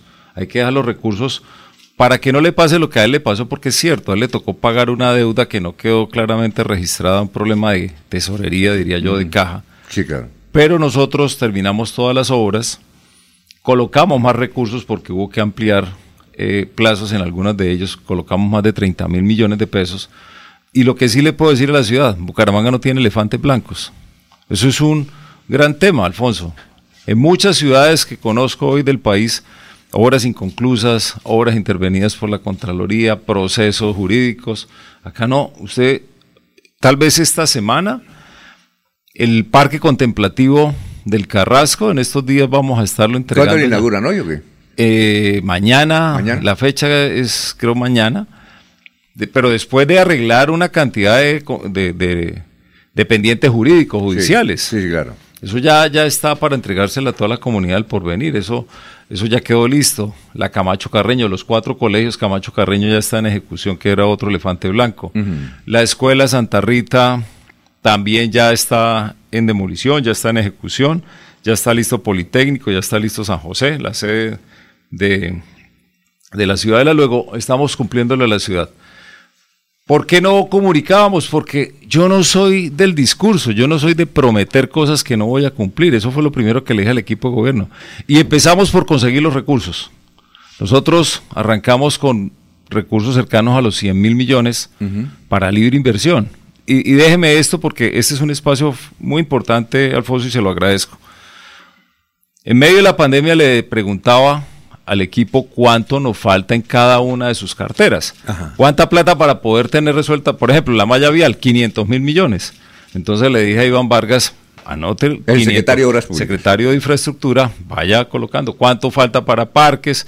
Y así todos los secretarios, gerentes y directores se pusieron a sacar ese listado, que yo llamé la carta del niño Dios. Sí. Nos tomamos como 45 días, dos meses construyendo todo, todo lo que tiene que ver deporte, cultura, eh, todo lo que es gestión de riesgo, las protecciones de las escarpas de, de la ciudad, en fin. Esa lista, esa carta de Niño Dios salió del orden de 10 billones de pesos, Alfonso. Ahí lo tenemos el dato, 10 billones de pesos.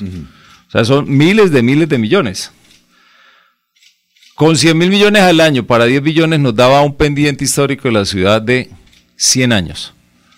Cuando hablo de los pendientes históricos, acá más de uno les duele en el, en el alma, pero claro. no, no, no se trata de eso. Yo no, no pretendo de ninguna manera mirar con retrovisor, sino simplemente para decirle a los ciudadanos en qué, dónde estamos parados. Sí, claro.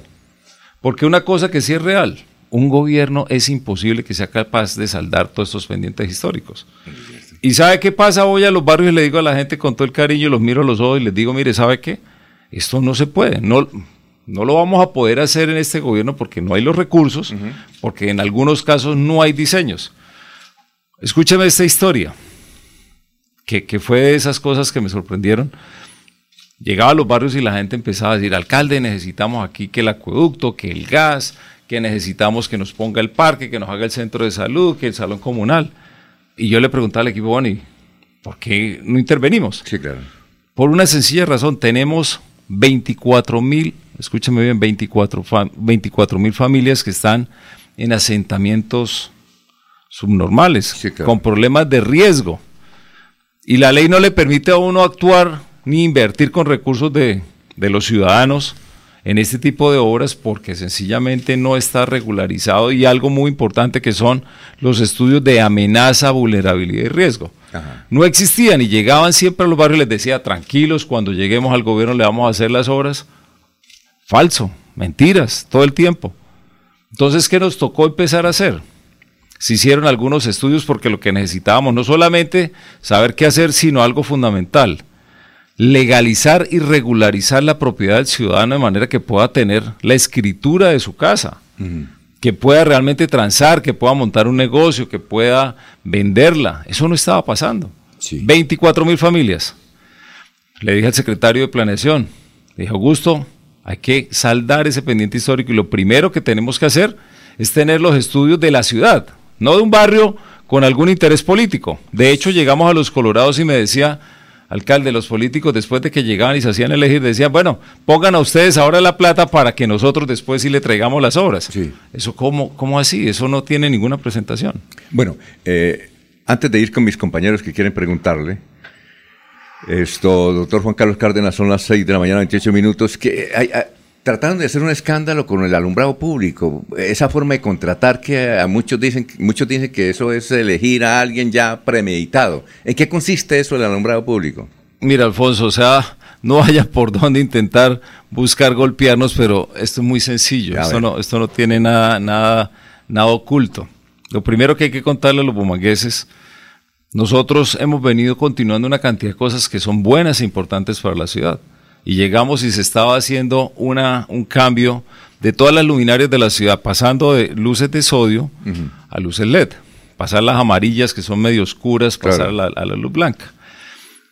Eso nosotros terminamos, ya, termin, pues ya, ya tenemos compradas las que faltaban, unas Sí, claro. cuatro mil, cinco mil luminarias. Sí, sí, claro. Entonces, ese fue el primer proceso de continuidad de lo que, de lo que yo he denominado Bucaramanga tiene que ser una ciudad, más que una ciudad inteligente, una ciudadanía inteligente. Sí, claro. Todo tiene que pasar primero por una infraestructura tecnológica. Entonces, las luminarias hacen parte de ese proceso porque después de que se cambian las luminarias, había que hacer algo adicional, que era ponerle, digamos, unos sensores para poderla medir, medir los consumos, saber cuáles estaban prendidas, cuáles estaban dañadas. Eso se hace un trabajo muy detallado de saber cada una de las lámparas para poder realmente gestionar.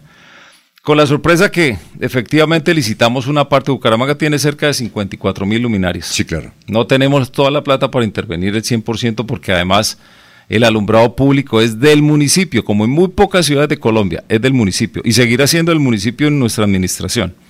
Ahora bien, después de eso, los sensores lo que nos va a permitir es poderla eh, medir, saber, claro. vuelvo y repito, pero adicional nos va a permitir tener una cantidad de dispositivos tecnológicos como por ejemplo poder tener cámaras de reconocimiento facial con ese sistema de sensores, vamos a tener la posibilidad de medir la calidad del aire, vamos a tener la posibilidad de, de escuchar ruidos, de si hay algún disparo para temas de seguridad. O sea, esto es apenas el comienzo de un gran proceso que nos va a traer cosas muy importantes para la ciudad. También hay que decirlo, nosotros, esto fue una discusión muy grande del equipo jurídico y ahí participó María Juliana Acevedo, que es nuestra jefe de, de transparencia. La que escribía antes en Vanguardia, que le va duro. Ella, ella siempre ha estado muy pendiente de todo el tema de, de transparencia. y, y hubo una discusión y se tomó la decisión de cambiar la modalidad de contratación a través de la bolsa mercantil. Y la bolsa mercantil tiene una particularidad. Ellos salen al mercado, nosotros, ni el secretario, ninguno, actúa ni se reúne con contratistas, ni habla con contratistas. Ellos establecen claramente las condiciones de mercado, hacen, invitan y ellos licitan. Y ellos nos responden al municipio de Bucaramanga. Ellos están vigilados por la superfinanciera. Claro. Eso es un proceso absolutamente transparente. Contratan en el país billones de billones todos los días. Luego el equipo evaluó eso y tomamos esa decisión. Ahora bien, que le estamos pisando los callos a más de uno normal. Eso es, eso es entendible. Cuando se cambian Claro. los esquemas, Alfonso, pues se le pisan los callos y lo siento. Pero acá lo que estamos tratando es de hacer cosas que realmente impacten a la ciudad y beneficien los bolsillos de los ciudadanos. Déjeme dar este dato. Como le he dicho, yo soy de datos. Sí, claro. Luminarias compradas bajo esta modalidad, logramos reducciones en pesos. Ojo que estoy hablando de la última compra, creo que fue por ahí en el año 2018, Sí. hace cuatro o cinco años. Sí, claro. Con un dólar tal vez a mitad de precio de lo que hoy en día tenemos, tal vez el dólar estaba a 2000, pero lo que sí le puedo decir es que después de varios años compramos por debajo de ese valor inicial del pasado. Ah, Eso es la forma como realmente estamos gestionando los recursos. claro. Debería haber subido por lo menos un, no sé, un 10, 20% más. Logramos bajar los precios. Pero vuelvo y repito, respiran por la herida muchos, otros confunden temas, otros confunden tema alumbrado público, lo, confunden con conectividad. Sé que hay un costo de transformar la ciudad. Invertirle y apostarle a que Bucaramanga sea una ciudad inteligente. De hecho, lo decía en Polonia. Bucaramanga no estamos es para competirle ni a Barranquilla, ni a Medellín, ni a Bogotá. Bucaramanga tiene que salir. Tenemos que romper el cascarón y ponernos en agenda global. O sea, nosotros tenemos que ver qué pasa en otras ciudades del mundo, qué está pasando con efectos de cambio climático, qué está pasando con el tema de migración, qué está pasando Claro. con el tema de, de- de atraer inversión. Es que la economía no es local, la economía es global, Alfonso. Entonces tenemos que crear una infraestructura para que realmente Bucaramanga sea una verdadera ciudad de grandes ligas y no quedarnos siempre ahí pues peleando por las mismas cositas y por las mismas pequeñeces. Tenemos que cambiar esa mentalidad. Pero lo siento, Alfonso, no se ha perdido un peso en Bucaramanga, eso ha sido de garantía. Ahí está, vuelvo y repito, la bolsa mercantil con quien realmente es nuestro contratista, quien responde para el, el- el asunto. Pero todo está bajo control, no hay ningún problema. Ya he hecho con los 14 mil sensores de Sí, los claro. 50, faltan 40 mil. Sí. Todavía falta y habrá que seguir participando eh, pues en convocatorias abiertas, públicas. Pero de las 14 mil encontramos 4.500 que ya no están funcionando de anteriores adquisiciones. Pero nosotros lo que tenemos que hacer es, en lugar de andar con el retrovisor de quién fue, cuándo la contrató, eso no me importa. Lo que me importa es que funcionen. Y le da instrucciones a Iván, hay que duplicar las cuadrillas porque son muchas las luminarias. A mí, ¿qué es lo que realmente me preocupa? La seguridad de los ciudadanos, que haya luz en la ciudad, que no se roben los cables, que no nos hagan sabotaje, que están en algunos lugares, hemos encontrado que trozan los cables. Sí, claro. Pero no pasa nada, nosotros estamos dedicados a solucionar. Aquellos que están preocupados, pues sencillamente la invitación es a que compitan, que sean los mejores, que tengan las mejores eh, tecnologías, los mejores productos y que se la ganen. No tenemos ningún problema. Vamos a una pausita, nos tomamos un tinto y, y seguimos, y seguimos. seguimos. Muchas gracias. Pues estamos, Aquí estamos. hablando con el doctor Juan. Ha venido ya varias oportunidades. Aquí también fue la primera vez que vino. Usted ya conocía esta cabina. Bueno, perfecto. Así es. Antes de ir con los oyentes, eh, con los, eh, perdón, con los oyentes, no, con los compañeros, vamos a una pausa y regresamos.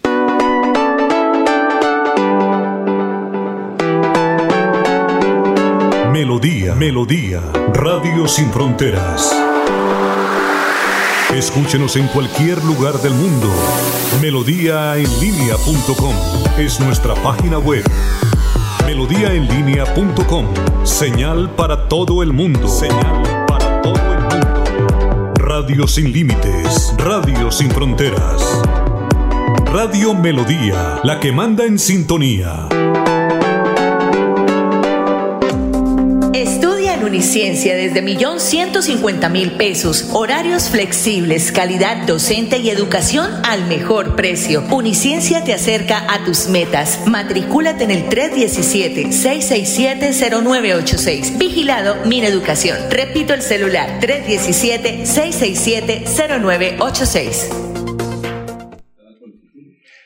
Del 1 al 4 de julio, Deportivos Carvajal se une al Carnaval de Remates del Centro Comercial La Isla. Descuentos, bombazos, los mejores eh, precios en nuestros productos. Vive el carnaval en todas las tiendas de Deportivos Carvajal. En todas las tiendas hay que aprovechar a Deportivos Carvajal. Deportivos Carvajal, la tienda número uno en artículos deportivos solo originales. Deportivos Carvajal a tus pies con las mejores marcas del mundo. El evento más importante del año, vigésimo cuarto Carnaval de Remates a la isla Centro Comercial, del primero al 4 de julio. Ven y aprovecha grandes promociones, ofertas, descuento del 10, 20, 30 y hasta el 70%. Además, bombazos, hora loca, ruleta millonaria con más de 15 millones de pesos en premios. Todos, todos al gran Carnaval de Remates en la isla Centro Comercial del primero al 4 de julio. No te lo puedes perder.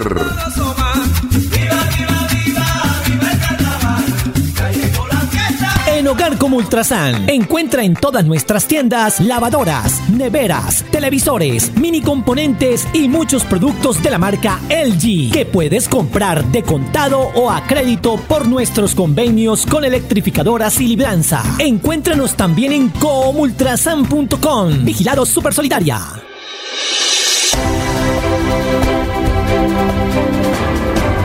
Información y análisis. Es el estilo de Últimas Noticias por Radio Melodía 1080 AM.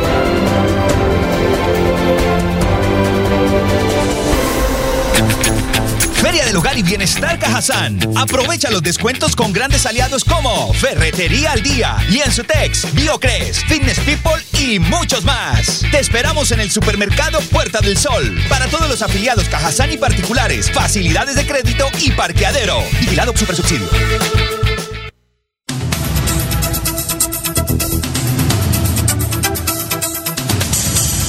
Son las 6 de la mañana, 39 minutos. A ver, don Eliezer, en contratación, lo escucha el doctor Juan Carlos Cárdenas. Señor alcalde, muy buenos días. Pues Hola, un Eliezer. solo tema Eliezer, buenos que días. pienso que, que carga con tal vez eh, el lunar o uno de los lunares que tiene nuestra ciudad, una ciudad que tanto queremos, que quisiéramos que fuese distinta, por lo menos en este campo, que era respetable hace muchos años. La movilidad, el transporte público, el respeto del, del conductor de vehículo, de conductor de moto, esto se ha perdido. ¿Qué podemos pensar a un futuro eh, cercano como proyectos para que esto cambie en nuestra ciudad de Bucaramanga, señor alcalde?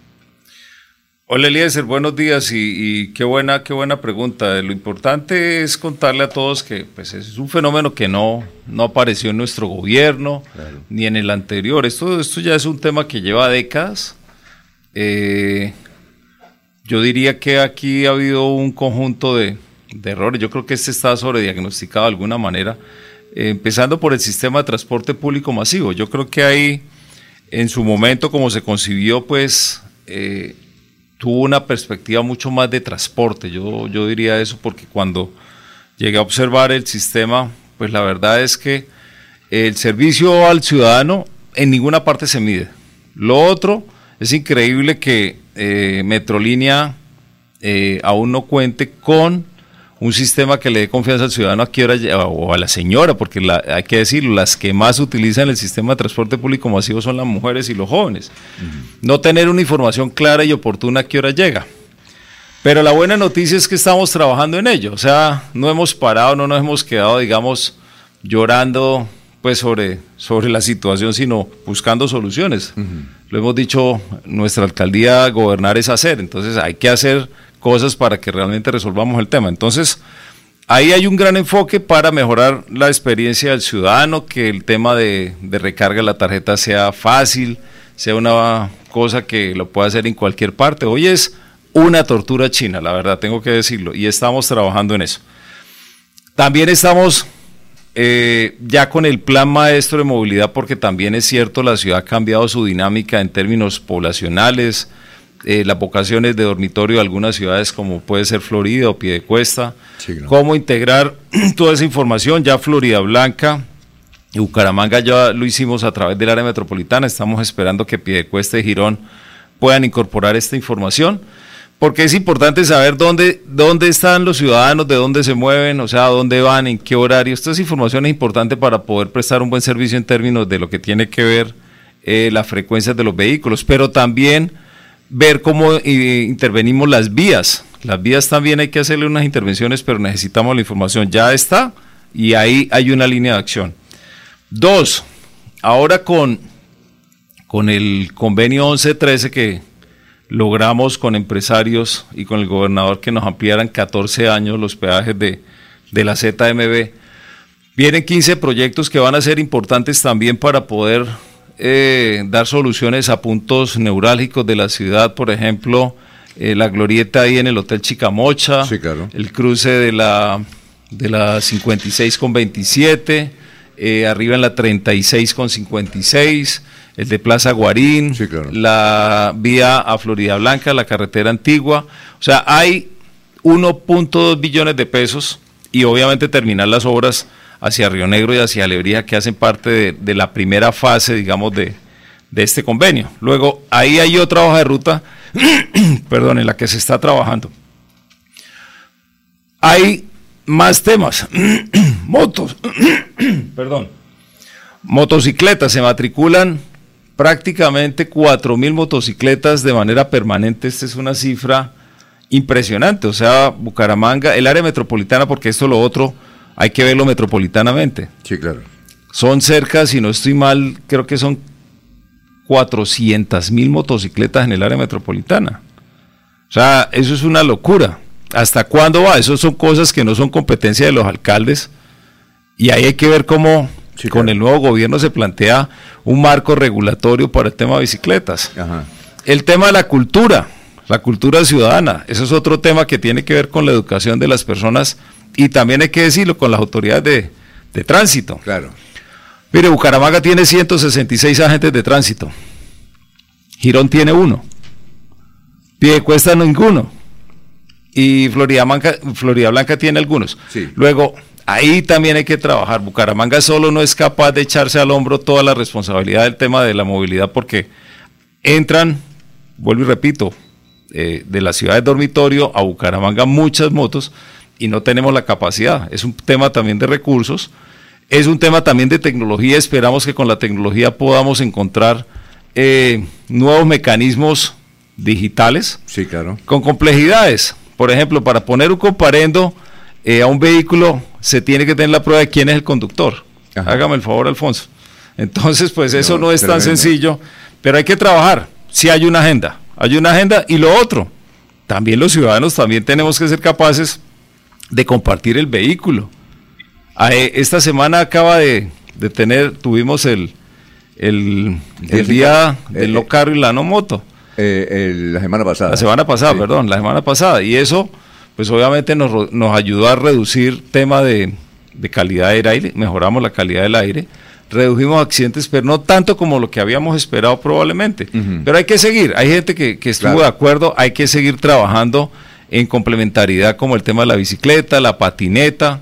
Estamos arreglando, empezamos a, a arreglar el tema de zonas caminables. El centro de la ciudad se va a transformar ya este año para que se pueda caminar. La ciudad es una ciudad compacta, estoy hablando de Bucaramanga, donde prácticamente deberíamos ser capaces de poderla caminar más. Para eso hay que mejorar todo lo que son las peatonales, porque una cosa que sí quiero decirles, Sí. Cuando la gente va por las peatonales compra, los carros no compran en los almacenes. Los carros no compran. Entonces, en lugar de que los carros estén ahí parqueados al frente del almacén, es mejor que la ciudadanía la pueda caminar. Y que sea para niños, para adulto mayor, para personas con discapacidad. Y esa es la Bucaramanga que queremos y la estamos construyendo. Esto no es una promesa, Eliezer. A ver, vamos con Jorge. A ver, Jorge, lo escucha el señor alcalde de Bucaramanga. Sí, don Alfonso, y con los buenos días para el alcalde Juan Carlos Cárdenas. Alcalde, eh, habla de una agenda para poder desarrollar la, la- la movilidad en la ciudad. Obviamente esa agenda requiere de algunos recursos y por supuesto la participación directa de la Dirección de Tránsito de Bucaramanga.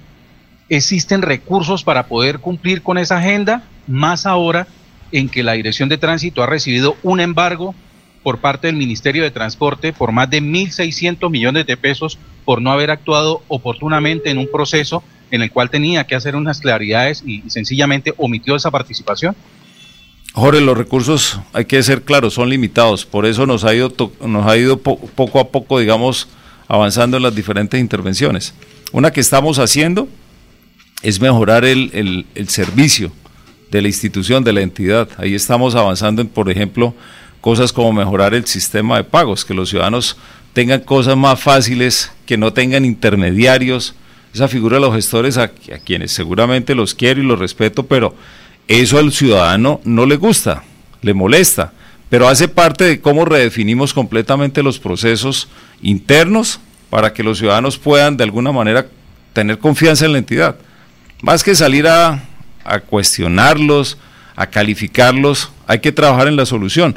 Faltan recursos. Estamos, hemos hecho un esfuerzo muy importante para poder mantener la operación. Y todos los agentes de tránsito, el director, todos lo sabemos. Y estamos avanzando en algo fundamental, eh, Jorge. Vamos a, está publicado ya, por ejemplo, eh, semaforización inteligente, una parte, en la medida que vayamos recuperando los recursos. ¿Para qué? Para que podamos liberar seguramente algunos agentes de tránsito en todo lo que tiene que ver eh, dar paso. Eh, estamos buscando una figura que hay en otras ciudades de unos auxiliares para poder mejorar la movilidad.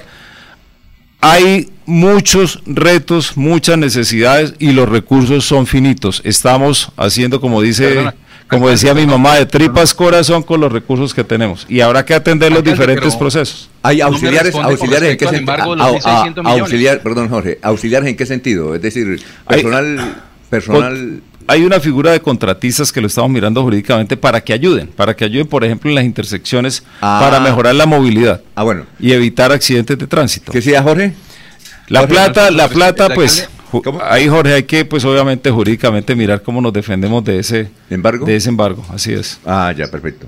Era lo que eh, quería preguntar. A sí, ver, señor, sí, eh, claro, porque es que es preocupante. Es que son 1.600 millones de pesos en una entidad que antes del embargo ya había demostrado que, que- que no habían recursos para poder ejecutar varias de sus labores. Nosotros, Jorge, y se lo he dicho a todo el equipo, nosotros no nos preocupamos, nosotros nos ocupamos y en esas estamos, porque sí tenemos que obviamente dar la cara, mirar qué, qué pasó, cómo corregir y pues obviamente habrá que atender esos fallos judiciales. Doctor Julio Enrique Avellaneda está ahí, doctor Julio. ¿Aló? ¿Aló, doctor Julio? Sí, Alfonso. Eh, bueno, el doctor Julio Enrique Avellaneda, él eh, ah, fue alcalde de Bucaramanga, no elegido, pero sí posesionado. Ok, Fue muy bien, Contralor de Santander. No sé si fue profesor también, el profesor de constitucional. Ya, muy Para bien. nosotros es uno tenerlo ahí. Eh, entonces, doctor Julio, ¿tiene alguna consideración, algún comentario para el doctor eh, Juan Carlos Cárdenas? Eh, Alfonso, muy amable por esa presentación que me hace ante el señor alcalde. No, pero yo dije la verdad. ¿no? Pero, Además, pero créame que, buena créame gente. que nos, crea que no- créame que nos conocemos desde los tiempos de, ¿Ah, sí? de deportistas. Ah, de bueno, deportistas. no sabía. Nos cruzamos, de cuando en cuando nos cruzábamos por ahí jugando. Ah, qué Pero bien. venga, eh, alcalde, eh, ¿Qué hubo, desde los tiempos de la campaña electoral que lo llevó a usted al- a la dignidad que hoy ocupa, se agitó en la ciudad el tema de los de la celebración de los 400 años de la fecha que la historia oficial reputa como de fundación de la ciudad. Muchos bombos, muchos platillos, eh, muchas ilusiones se tejieron sobre la ciudad en, en- en- respecto de esa fecha. Una ley que finalmente terminó diciendo nada, en mi entender.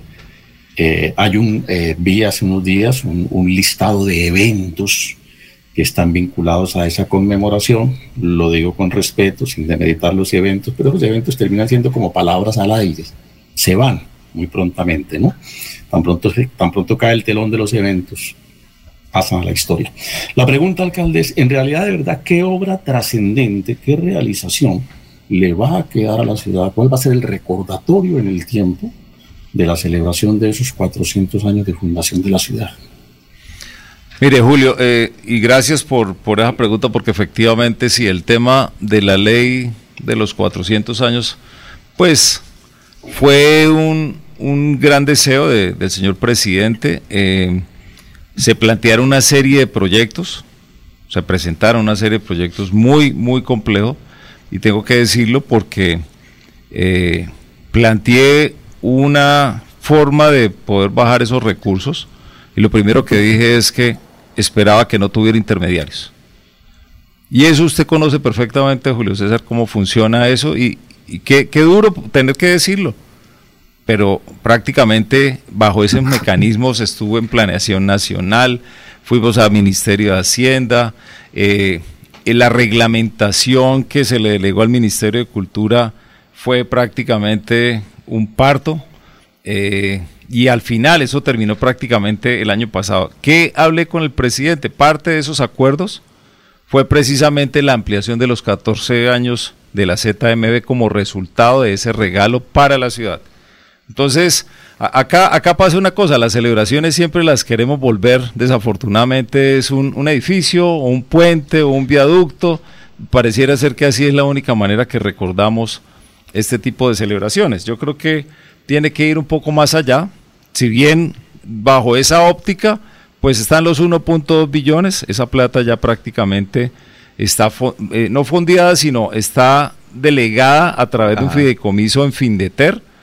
Eh, vamos a tener que resolver es un escollo de corto plazo con el municipio de, de Río Negro para que se restituya la operación del peaje, pero eso sí o sí lo vamos a lograr con Findeter, el Invías.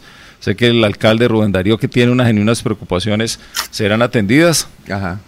Eh, pero ahí va a haber 15 proyectos del área metropolitana.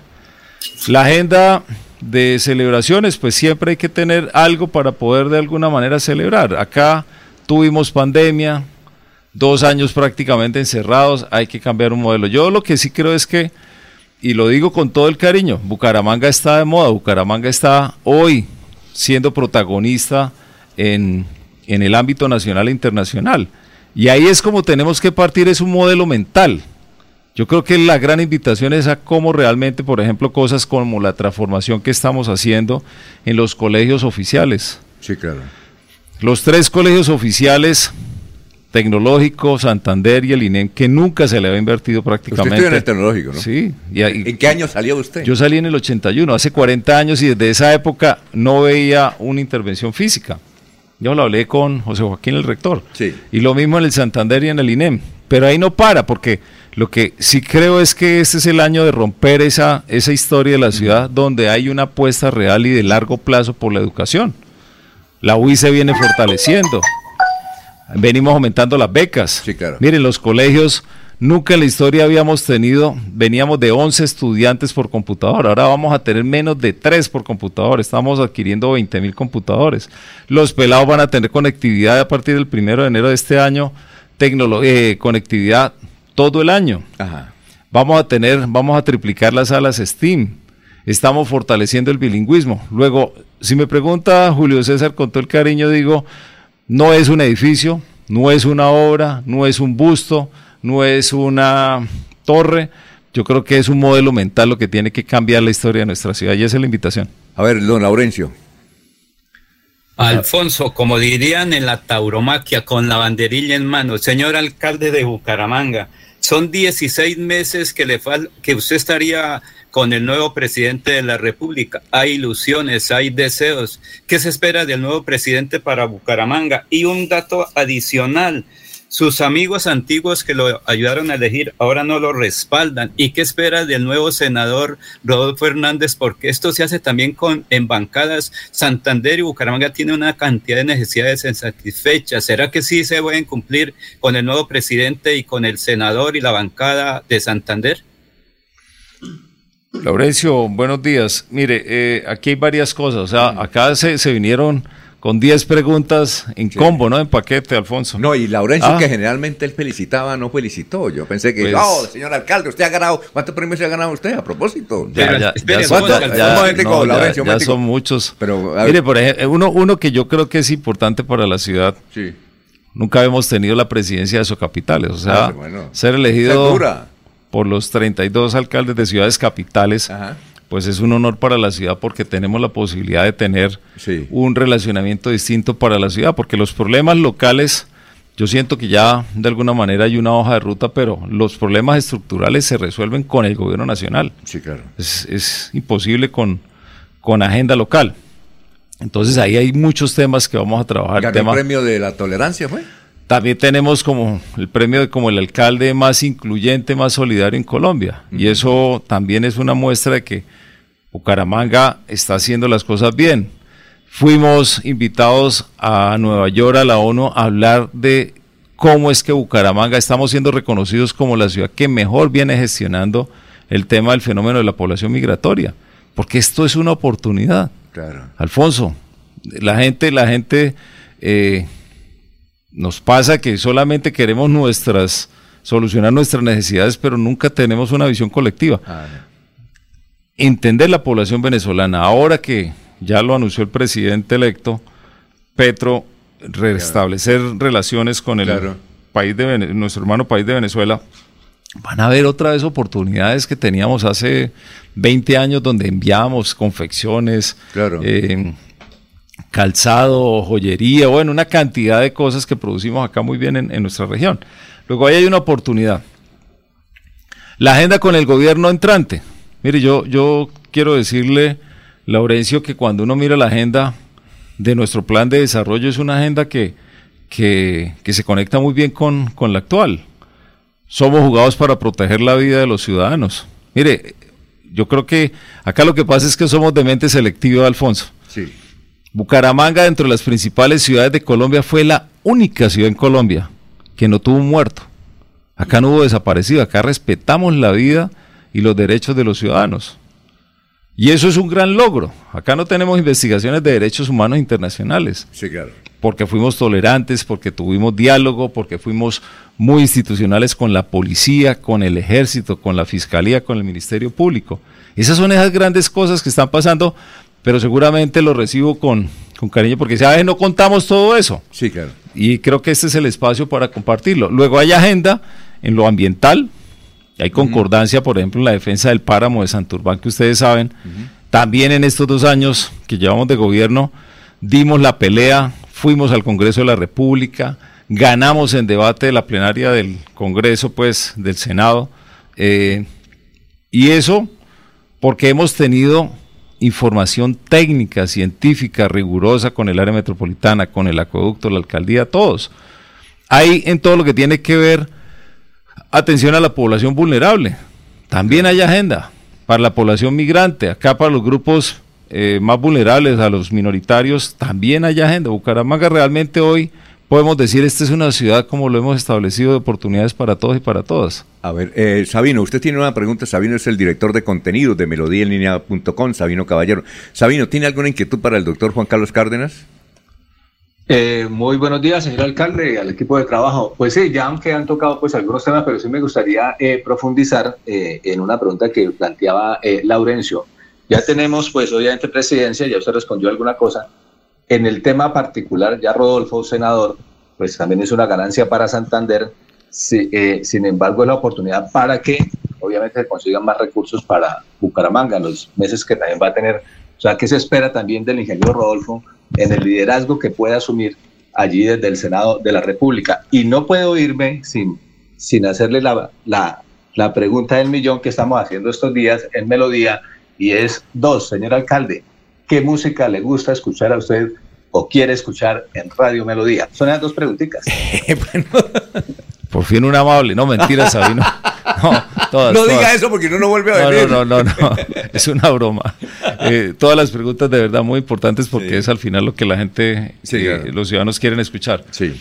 Mire, respecto a la bancada, parlament- la bancada de congresistas santanderianos, yo celebro mucho que Rodolfo tenga esa oportunidad, pero lo que esperaría es que sea realmente para algo que nunca ha pasado, que sea una bancada unida, propositiva para poder atender los problemas de, del departamento. Pero voy más allá. Nosotros, los alcaldes de ciudades capitales, en mi condición de presidente y miembro de la Junta Directiva de la Misión de Descentralización, todos, no porque sea el caso de Bucaramanga en particular, todos los alcaldes estamos esperando que haya una transformación en términos de la descentralización del Estado. Hoy tenemos un Estado muy centralista. Yo celebro que el presidente electo hable claramente que el Estado se tiene que es desarrollar desde las regiones, desde los territorios, y nosotros entregamos un documento donde decíamos los territorios son la clave del desarrollo y la competitividad de nuestro país. Luego esperamos que los recursos, porque yo creo que tenemos que cambiar esa concepción que los congresistas son los que bajan los recursos a los territorios. Eso es corrupción, mis queridos amigos. Por ahí no es. Venimos de esas prácticas y eso toca cambiarlo completamente de forma de fondo, radical. Los recursos tienen que estar las reglas claramente establecidas en el sistema general de participaciones. Se tiene que definir con claridad cuáles son los municipios que tienen las competencias suficientes para poder llevar la función que se requiere en los territorios.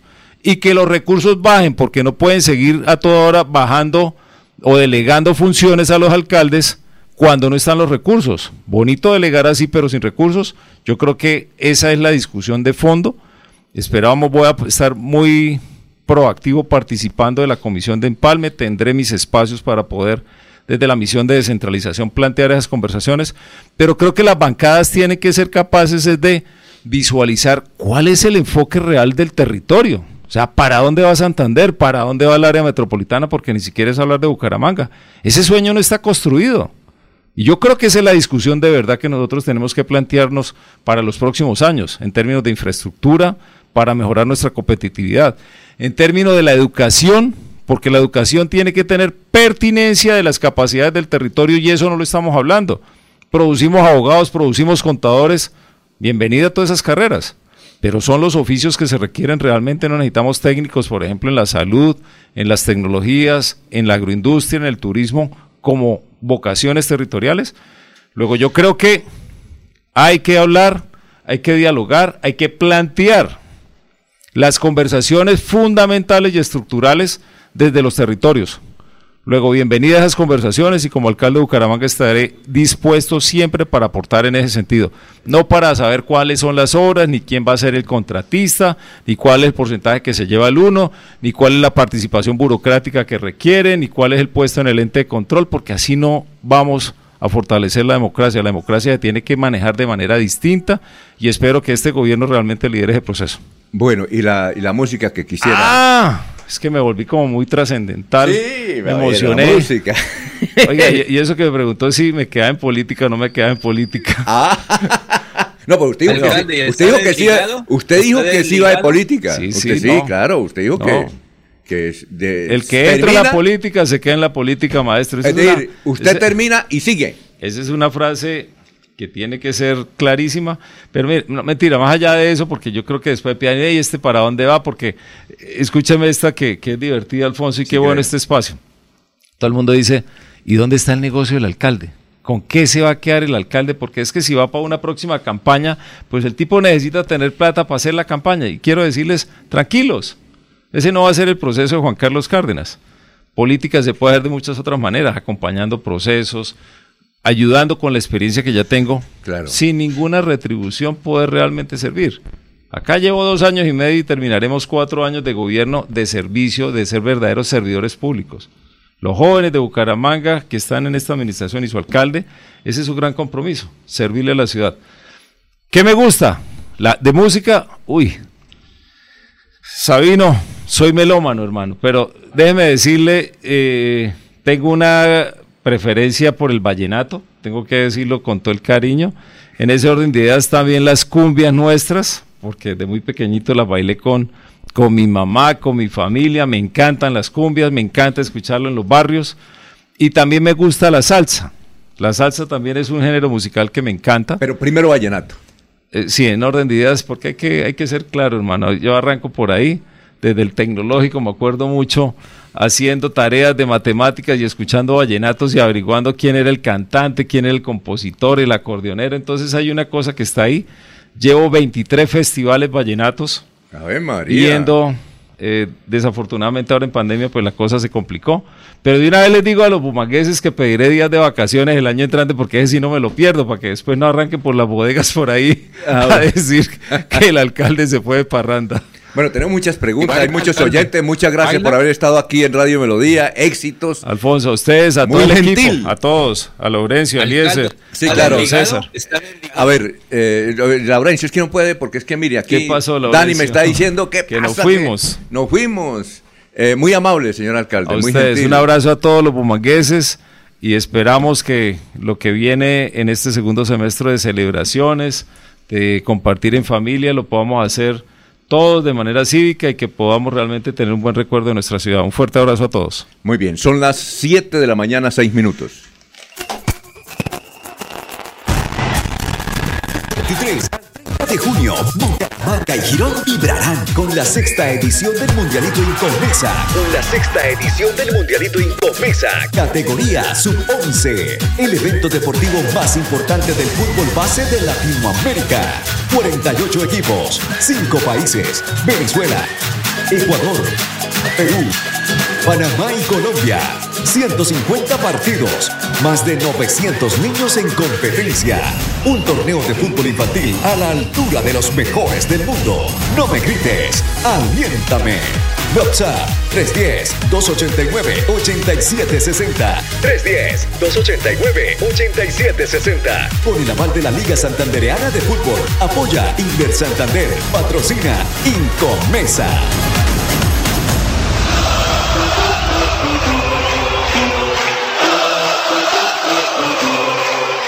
¿Sabías que en Financiera como Ultrasan tus ahorros y aportes van sumando? ¿Sumando qué? ¡Sumando beneficios! Incrementa el saldo de tus ahorros y aportes y disfruta sin costo cuota de manejo en la tarjeta débito, retiros gratis en cajeros automáticos nacionales y mucho más. No esperes más. Disfruta más beneficios con Financiera como Ultrasan. Estudia en Uniciencia desde 1.150.000 pesos. Horarios flexibles, calidad docente y educación al mejor precio. Uniciencia te acerca a tus metas. Matricúlate en el 317-667-0986. Vigilado Min Educación. Repito el celular 317-667-0986. El evento más importante del año, vigésimo cuarto Carnaval de Remates a la isla Centro Comercial, del primero al 4 de julio. Ven y aprovecha grandes promociones, ofertas, descuento del 10, 20, 30 y hasta el 70%. Además, bombazos, hora loca, ruleta millonaria con más de 15 millones de pesos en premios. Todos, todos al gran Carnaval de Remates en la isla Centro Comercial del primero al 4 de julio. No te lo puedes perder.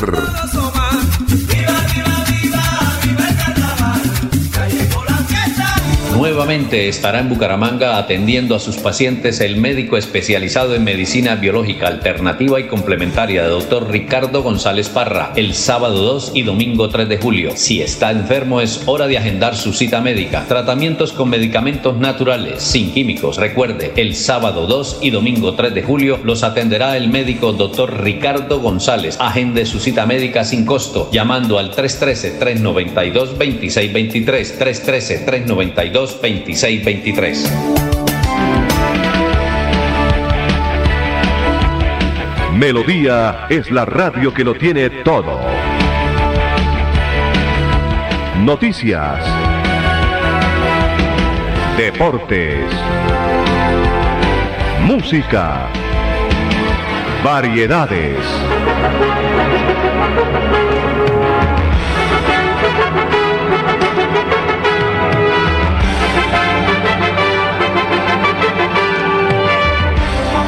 Melodía La Grande.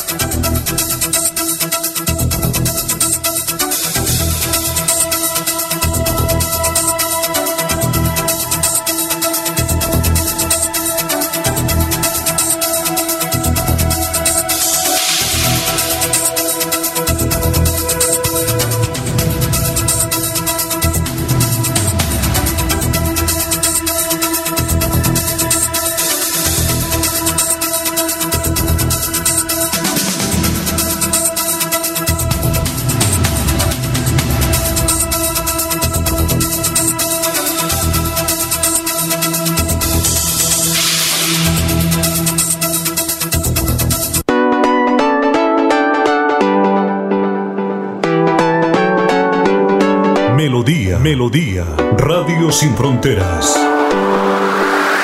Escúchenos en cualquier lugar del mundo.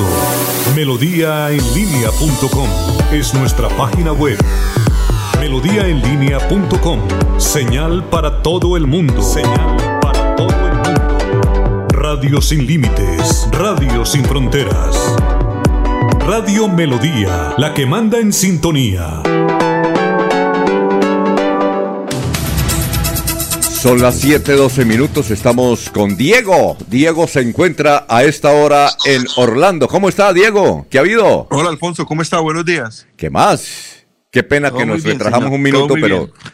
pero ha sido sorpresiva la visita del señor alcalde. Eh, eh, Él nos había mencionado que iba a venir eh, cuando estaba en Polonia. Pues yo dije que va a llegar. Eso fue ayer. Ayer estaba en Polonia. ¿Cuánto hay de Polonia acá? A Varsovia, Bogotá, que unas oh, 15 horas? Más o menos, ¿no? Por lo menos. Y eso sin conexiones. Yo no Sí, sé. faltó preguntarle cómo es ese vuelo, ¿no? Desde. Polonia. Este vuelo tiene que ir seguramente a uno de los hubs grandes que tiene Europa. Puede ser o Frankfurt o Madrid o puede ser París. Luego volar seguramente directo hasta Bogotá y de. Bogotá a Bucaramanga. Sí, eh, uno entiende que los alcaldes pues eh, tienen muchas ocupaciones. Mire, cuando estábamos a entrevistarlo acá, eso entraron como 100 llamadas que lo están esperando en Centro Abasto, que yo no sé, y, y gracias porque nos dedicó este tiempo. Siempre Bueno. será importante escuchar a nuestros alcaldes y a nuestros Sí, hay dirigentes. muchas Así- preguntas, hay muchas así preguntas. no nos guste lo que digan o así seamos seguidores de sus acciones, siempre será importante escucharlos. Ajá. Alfonso. Bueno, sí, dígame, doctor Julio.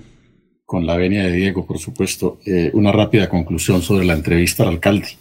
Respecto de la pregunta que le hice, le afirmé que hasta el momento la programación de los 400 años de Bucaramanga son simples palabras al viento y una ley intrascendente.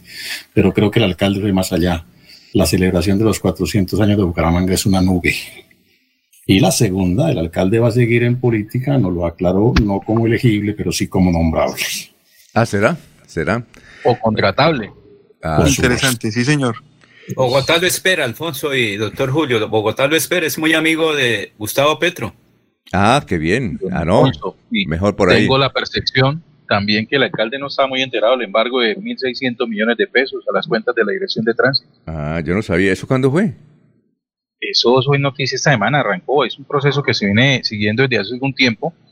La Dirección de Tránsito omitió su participación, las respuestas que tenía que dar dentro del proceso, y ahí entonces el Y Ministerio eso es de la, Transporte y eso viene de la de qué administración viene ese ese asunto. No tengo la información al respecto eh, completa, solamente eh, eso que el proceso se viene adelantando desde hace algún tiempo y eh, se omitió No- no se sabe, respuesta no- a algo dentro del proceso. No se sabe de qué administración. eh, el proceso viene con respecto a unos traslados, don Alfonso, que tenía que hacer la dirección de tránsito.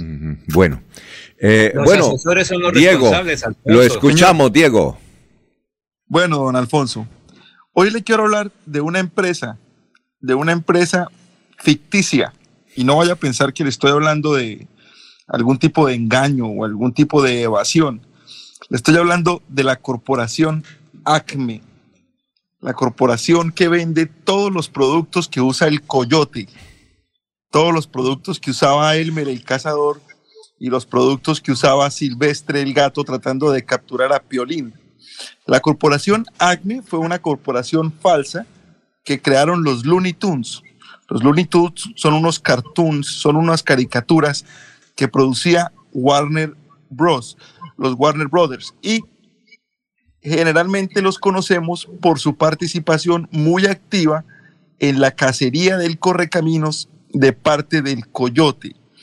La corporación Acme hace productos generalmente peligrosos, poco reales y que lamentablemente siempre fallaban cuando el correcaminos, eh, cuando el coyote trataba de usarlos. Por alguna razón, por alguna razón inexplicable, cuando el que los usaba era el perseguido, los elementos funcionaban. Pero cuando el que trataba de usarlos era el que estaba persiguiendo, lamentablemente, generalmente fallaban. Su primera aparición fue en, fueron en un corto, eh, en un cortometraje que se llamaba Body Bug Hunt, que fue uno de los primeros de Warner Bros.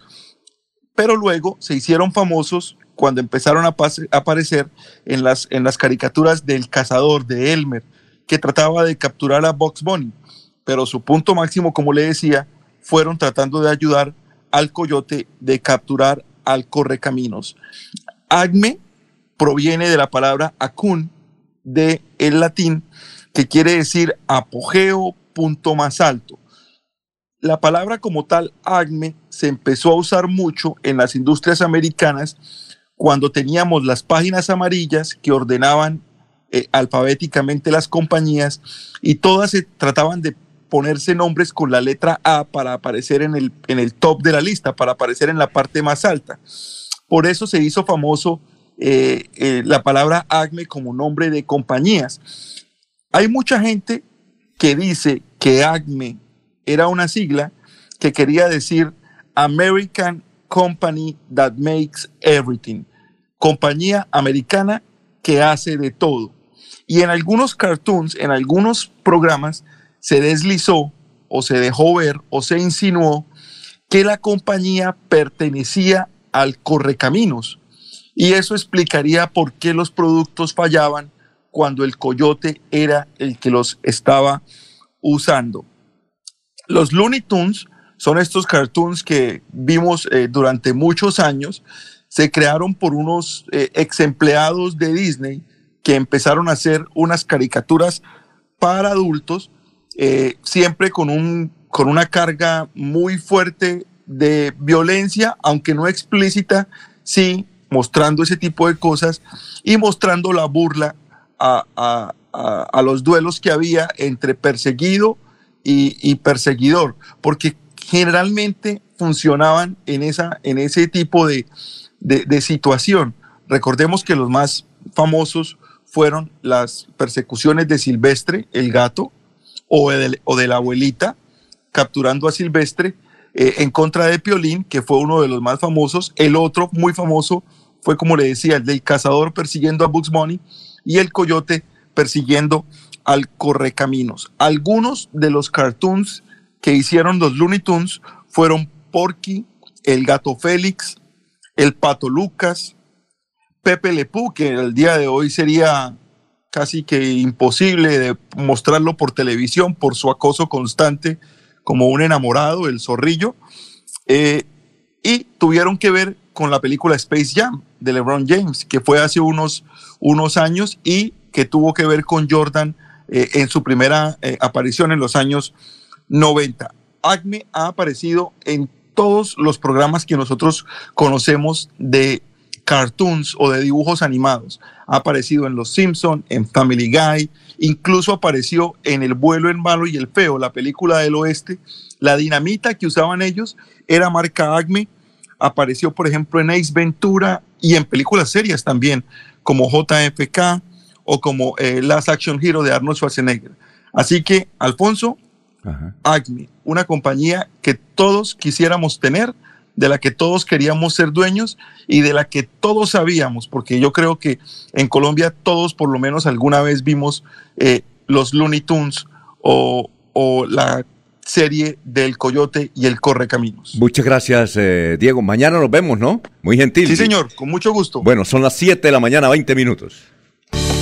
Florida Blanca progresa y lo estamos logrando. Logro número 86, Polideportivo San Bernardo. Una obra que avanza en un 92% y en la que el alcalde Miguel Moreno invierte 2.100 millones de pesos para el beneficio de más de 5.000 habitantes de la Comuna 4. Todos estamos contentos por la obra, muy, muy bonita, muy excelente. Me parece muy bueno, interesante, porque esto es el bien para la comunidad. Porque con obras, el progreso en la ciudad es imparable.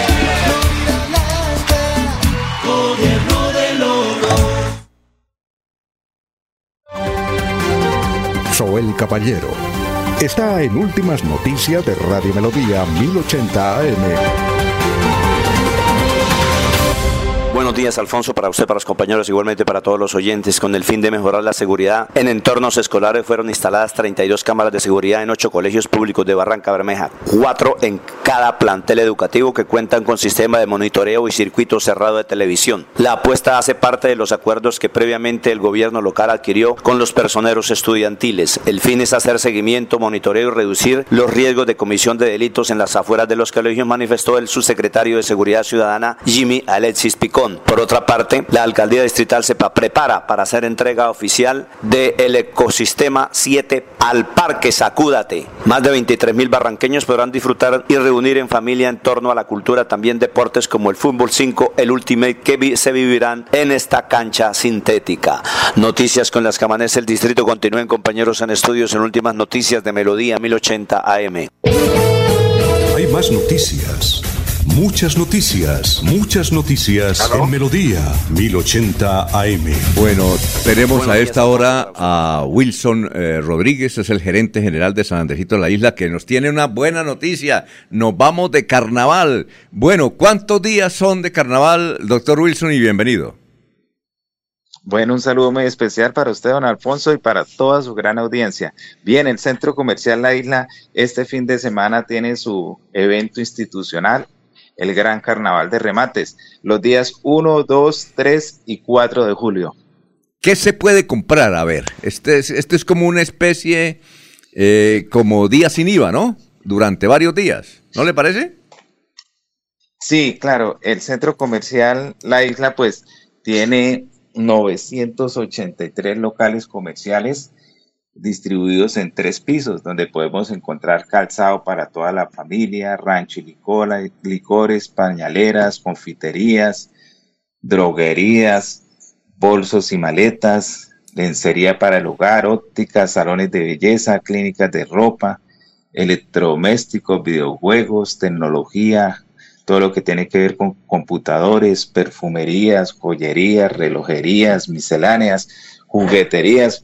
Bueno, una gran cantidad de una gran cantidad, una gran variedad de productos que ofrece el centro comercial La Isla. Son 983 locales comerciales. Entonces ya, ya nos podemos imaginar la gran variedad de productos dispuestos todos para nuestros clientes en este carnaval de remates. ¿Cuál es el horario que va a tener eh, en estos eh, días de carnaval? Sí, bueno, los días 1 y 2, o sea, viernes y sábado, vamos de 8 de la mañana a 9 de la noche. Y los días 3 y 4, domingo y lunes festivo, vamos de 8 de la mañana a 6 de la tarde. Carnaval de descuentos. Bueno, ¿y ah, eh, hay algún eh, premio especial, algunos concursos que la gente pues que vaya tenga la oportunidad de participar? Sí, claro. Entonces, el centro comercial tiene en esta edición 15 millones en premios que vamos a entregar a nuestros clientes por sus compras a través de la ruleta millonaria. Pueden participar y ganar premios allí. Y también tenemos los bombazos, que son determinados establecimientos, dan unos, unas promociones, unas super ofertas del 60, el 70% en determinadas horas. Aparte de que pues todo nuestro comercio está comprometido con dar muy buenos precios y ofertas. Aparte de eso están los bombazos, que ya son determinados establecimientos que como se dice, la botan, botan la casa por la ventana. Bueno, y uno que otro artista, ¿no? Cantante, orquestas y todo eso, ¿verdad? ¿No le parece? Sí, claro. eh, entonces, fundamental pues que todos estemos animados, que tengamos un buen ambiente. Entonces, el centro comercial tendrá sonido durante todo el día, musiquita todo el día y en las tardes pues tendrá diferentes artistas para Mm. que pues todos podamos disfrutar, comprar y disfrutar de un buen, un buen momento allí en el centro comercial La Isla. Y no se vaya para la costa, que no se puede nadar. Entonces, quédense acá en San Andrés. Sí, sí, claro. No se puede ir a la costa porque no se puede nadar este fin de semana. Muchas gracias, Wilson, muy gentil. Bueno, don Alfonso, invitarlos a todos entonces al gran carnaval, carnaval de remate en el Centro Comercial La Isla del primero al 4 de julio. Recuerden que estamos ubicados en la carrera 15 con calle 56. Bueno, allá, allí los esperamos a todos. Muy buen día. A Gracias. Usted, Wilson, muy gentil, gerente general de San Andrito, la isla. La de irnos, Eliezer. Eliezer. La de irnos, Alfonso. Sí. José Antonio Campo, ministro en el gabinete del presidente Gustavo Petro. Ya se pueden destacar tres nombres como oficialmente designados. Álvaro Leiva Durán como canciller, Francia Márquez, la ministra de la Igualdad y la vicepresidenta, y ahora el nombramiento que con bombos y platillos se ha hecho desde el día anterior, se conoce desde el día anterior del doctor José Antonio Campo como eh, el ministro de Hacienda, Alfonso. Muy bien, la de irnos, Jorge. Don Alfonso, la detención de una mujer de 18 años en inmediaciones del aeropuerto Palo Negro cuando transportaba dentro de una pañalera dos kilos de marihuana. La de irnos, doctor Julio. La Convención Constituyente de Chile terminó ya la redacción definitiva del texto que será sometido a consideración de los chilenos el próximo 4 de septiembre, en víspera de nueva constitución en el continente americano. La de irnos, don Laurencio. Mañana por lo menos 25 municipios de Santander comienzan eventos folclóricos, tradicionales, culturales y todo por San Pedro y San Pablo en este largo puente que mañana se inicia. Muy bien, ya está el doctor preparado ahí, el doctor Ricardo González Parra. Nos vemos mañana a las 5, pero siga usted, doctor, con todos sus comentarios a través de melodíaenlínea.com y las redes sociales de Radio Melodía. Son las 7.27. Últimas noticias los despierta bien informados de lunes a viernes. En todas las áreas de la información regional, un periodista de Últimas Noticias registra la información en Radio Melodía 1080 AM y en melodíaenlínea.com. Director Alfonso Pineda Chaparro.